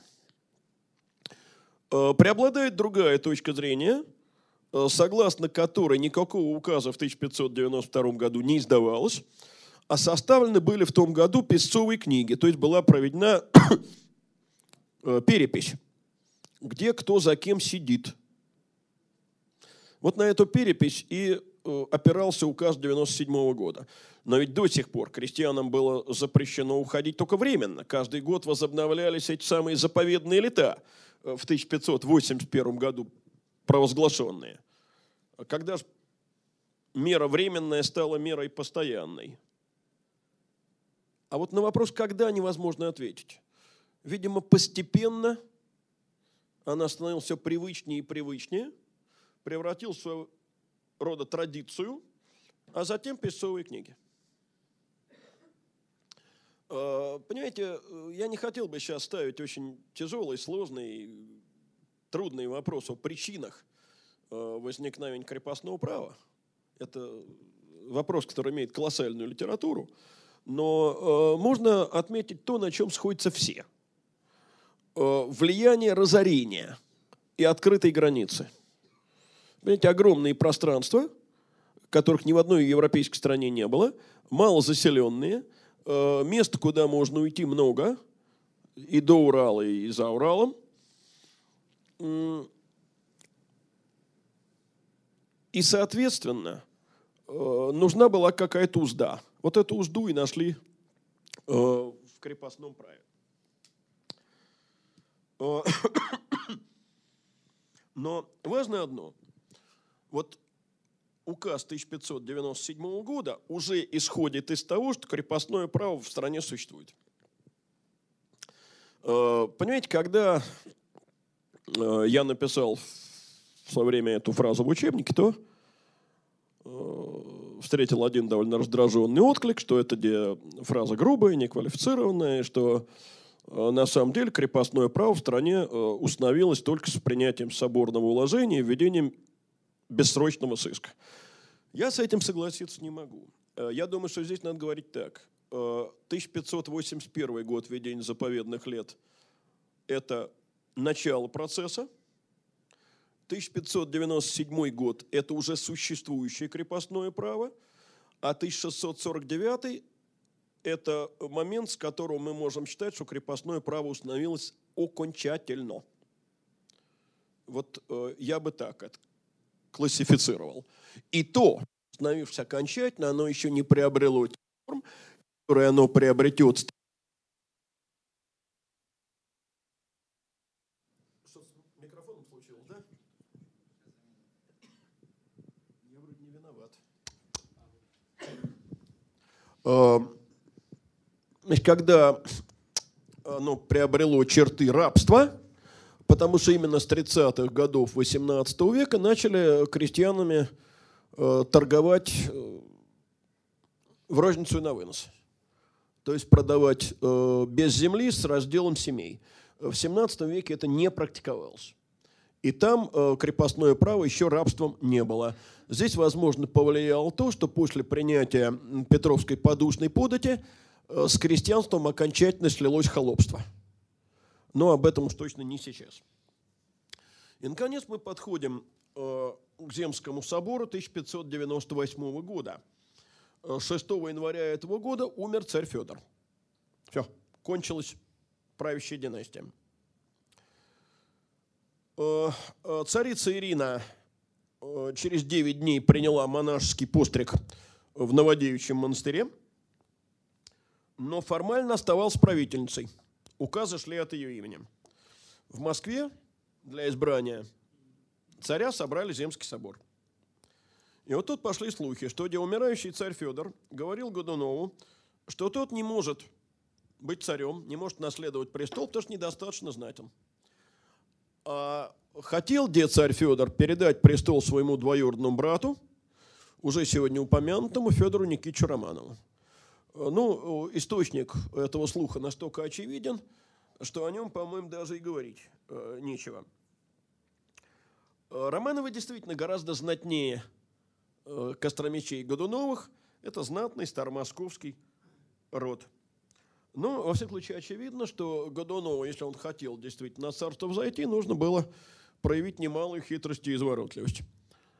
И в этот момент Борис уезжает из Москвы, перебирается в Новодевичий монастырь к сестре и всем своим видом демонстрирует, что его все это не касается. Что он ведь не при делах совсем. А царица Ирина тем временем активнейший ведет переговоры об избрании брата на престол. Помните, чем кончается пьес «Царь Федор Иванович»? Обращаясь к сестре, Борис говорит, пути сошлись наши. А сестра ему отвечает, то, если бы им сойти не довелось. Я думаю, что это домысел, но вот то, что они сошлись, это точно. Значит, понимаете, э, уникальная ситуация. Впервые на престол должен был взойти неприрожденный государь.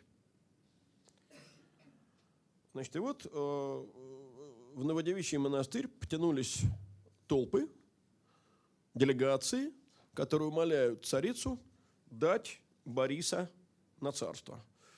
Кто во всем этом спектакле играет самую первую скрипку? Патриарх Иов. Ну, ему-то уж точно есть за что бороться. Борис отказывается. Раз отказывается. Вторая делегация к нему приходит просить согласия. Два отказывается. По-моему, он согласился то ли на третий, то ли на четвертый раз. Вот тогда и прозвучало. Он согласился. Борис наш царь. Да здравствует Борис. Знаете, что мне вся эта история напоминает? Я позволю себе от такого профессионального тона отойти и перейти к рассказыванию анекдотов. Помните 12 стульев? Господа, я вас прошу, пробаллотируйте. Забаллотированного двух небаллотированных дают. Он очень хорошо понимает – что может случиться такая ситуация, когда ему станут колоть глаза, что он захватил престол неправдой. Он ничего не захватывал. Он отказывался. Это вы сами.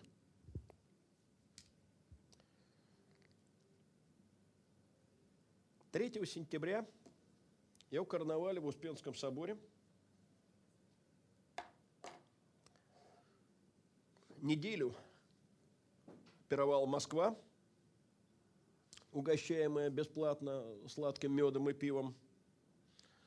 Э, боярам тройное жалование, заключенным амнистия, смертная казнь на пять лет отменена.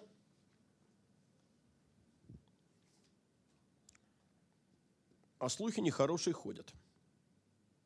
что вот он все-таки убийца. Он довольно быстро принял решение по поводу того, откуда слухи эти идут.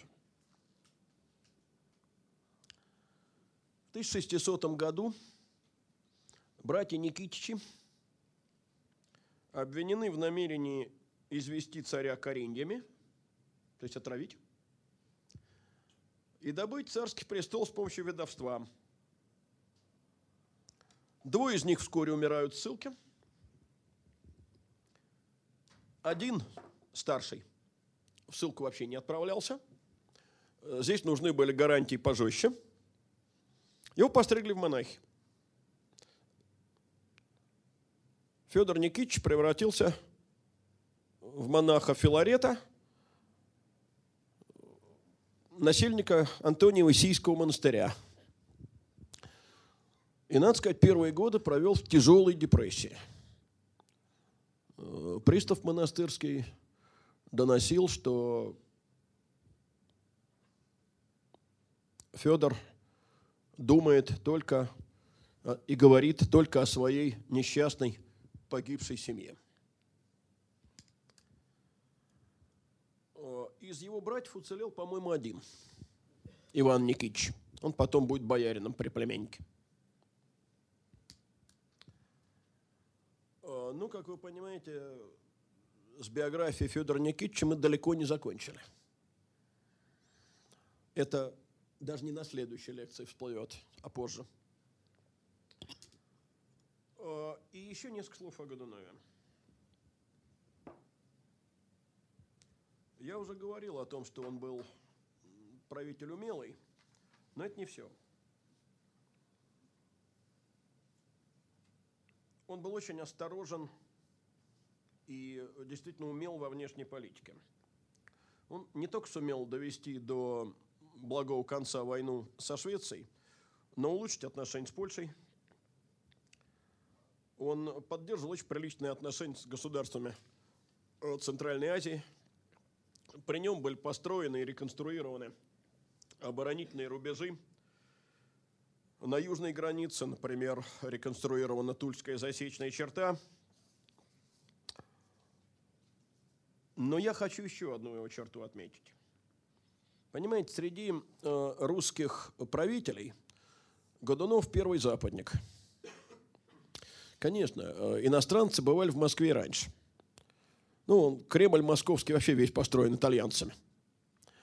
Э, бывали медики. Но Годунов стал гораздо шире, чем прежде привлекать иностранцев на русскую службу. И не просто привлекать, а давать им большие налоговые льготы, освобождать их от торговых пошлин. Э, за сто лет э, до Петра Великого он собирался выписать из Западной Европы ученых и учредить в Москве э, высшую школу с преподаванием разных иностранных языков. Он не сделал этого только потому, что церковь очень протестовала. За сто лет до Петра Великого он отправил впервые русских дворян учиться за границу. Э, Петр таких отправил, помните, 35, вот во время Великого посольства. Годунов 18. Только вот результаты были разные. Э, не знаю, насколько стопроцентно были результаты при Петре. Если вспомнить шуточный фильм «Араб Петра Великого», то не вполне стопроцентные. Вот. А если говорить всерьез, то при Годунове результаты оказались совсем нехороши. Из 18 вернулся на родину только один. Дело в том, что смута началась вскоре. Куда было возвращаться? Из 17 из этих 18 предпочли, как современники писали, задавнить за границей. Тем не менее, Годунов – это первый русский царь, который понимал значение просвещенного Запада. И это, в общем, тоже знамение времени. Ну вот на этом и остановимся сегодня. А в следующий раз будем говорить о смуте. Спасибо.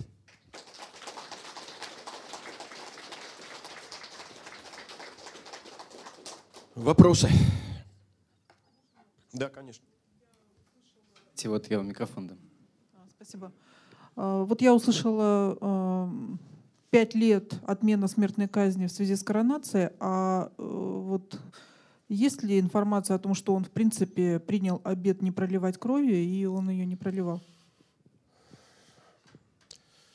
Понимаете, э, я знаю только одного русского самодержца, который, пообещав не казнить, действительно никогда никого не казнил. Это Елизавета Петровна. Я вот так отвечу. Ну, я не знаю, что такое мораторий, но я знаю, что такое обед. Вот э, Елизавета, вступая на престол, принесла обед не казнить никого. При ней смертных казней не было, а языки урезывали. Еще вопрос? Нет, да? Очень интересно рассказали про взаимоотношения Константинополя и России. Но я не услышал, и русской церкви, не услышал все-таки до конца. Вот та редакция, где признавалось не первенство Вселенского Патриарха, а подчинение, то есть в форме начальства, вот она была принята или не была? Спасибо. Значит, видите ли, в э, этом вопросе не может быть вопроса о принятии и непринятии, э, потому что вот эта уложенная грамота, она оказалась окончательной. Э, грамота восточных патриархов и Освященного собора, она оказалась окончательной. Пятое место и принятие Константинопольского патриарха в качестве начального. А другой вопрос, что представители сегодняшней московской патриархии не без оснований говорят, что э, православие не католицизм, и решения должны приниматься в основном соборами, а не э, волей одного патриарха, пусть даже Вселенского. Но на это можно ответить вот каким образом. Вселенский собор не удавалось созвать уже много столетий.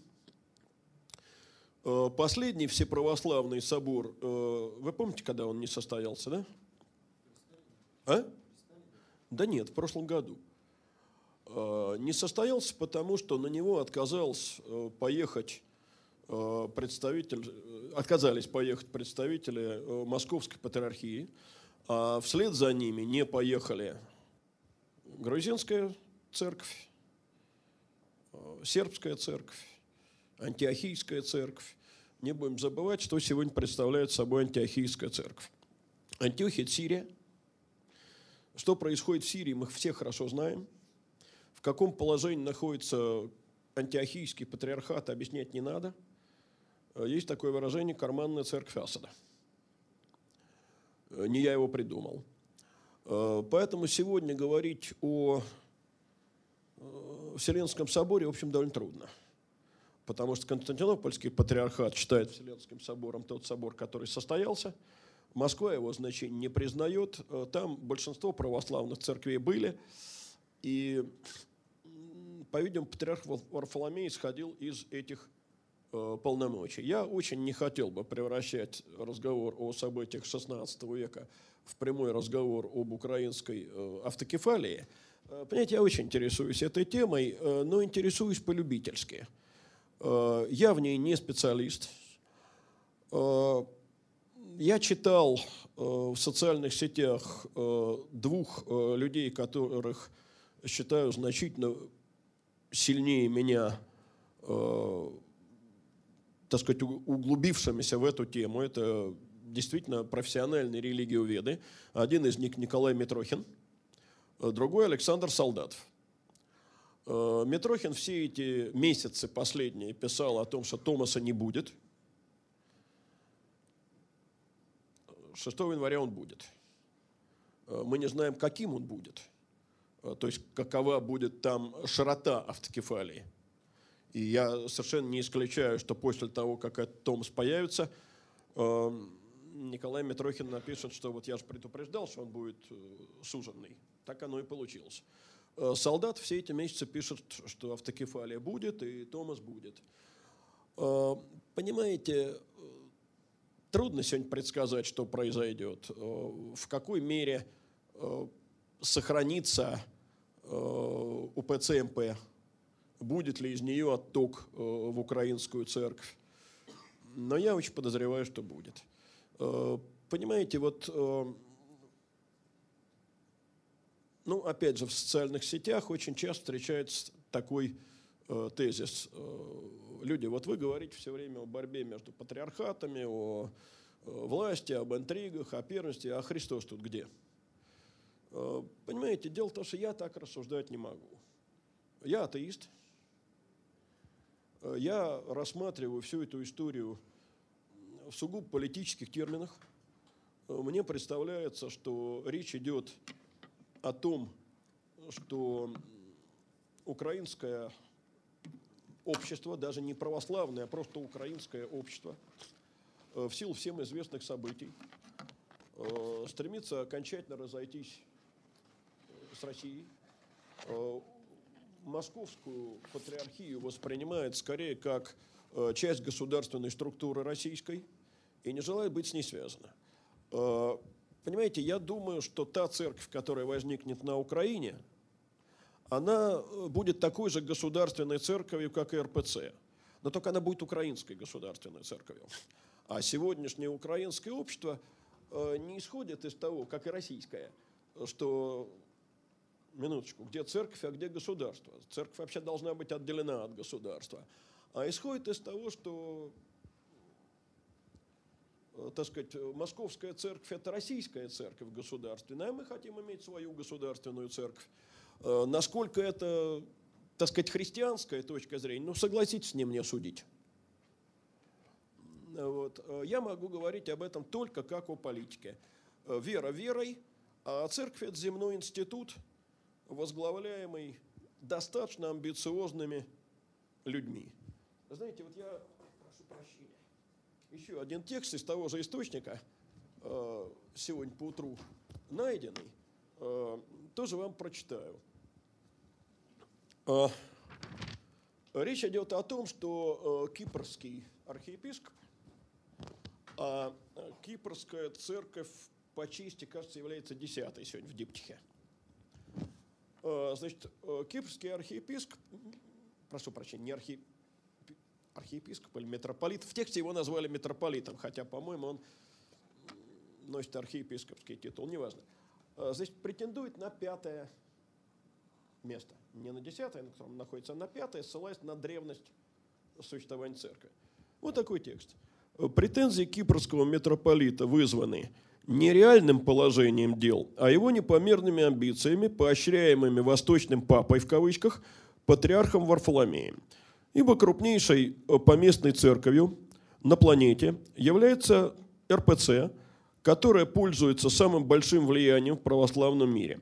Поэтому тщеславие кипрских экуменистов, являющихся верными вассалами Восточного Папы, не может и не должно быть удовлетворено, поскольку для него это не спасительно и не полезно. Э, ну, вот, простите, пожалуйста, это текст, который вообще имеет к Христу какое-то отношение?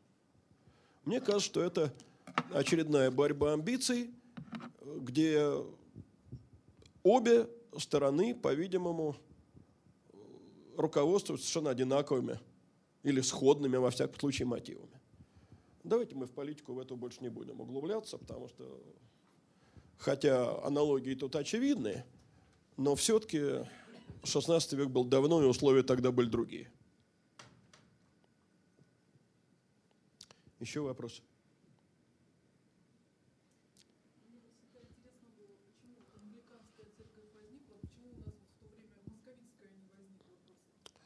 Но она возникла. Она возникла. А, ну, видите ли, не надо забывать, что англиканская церковь возникла на фоне реформации – а православный мир реформации затронут не был.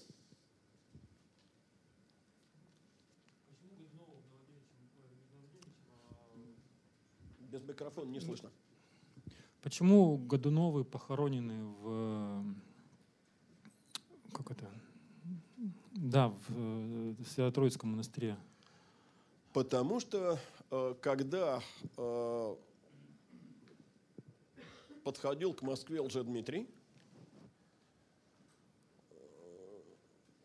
и сын и жена Годунова были убиты, а уцелел только дочь его Ксения, э, их э, похоронили, естественно, не в Архангельском соборе, Их вообще похоронили как самоубийц, а потом перезахоранивали. Но это уже к теме смуты. Спасибо. Спасибо. Э, Дорогие друзья, два объявления. Во-первых, кому нужно наклеить наклейки в зачетки, пожалуйста, подходите сюда.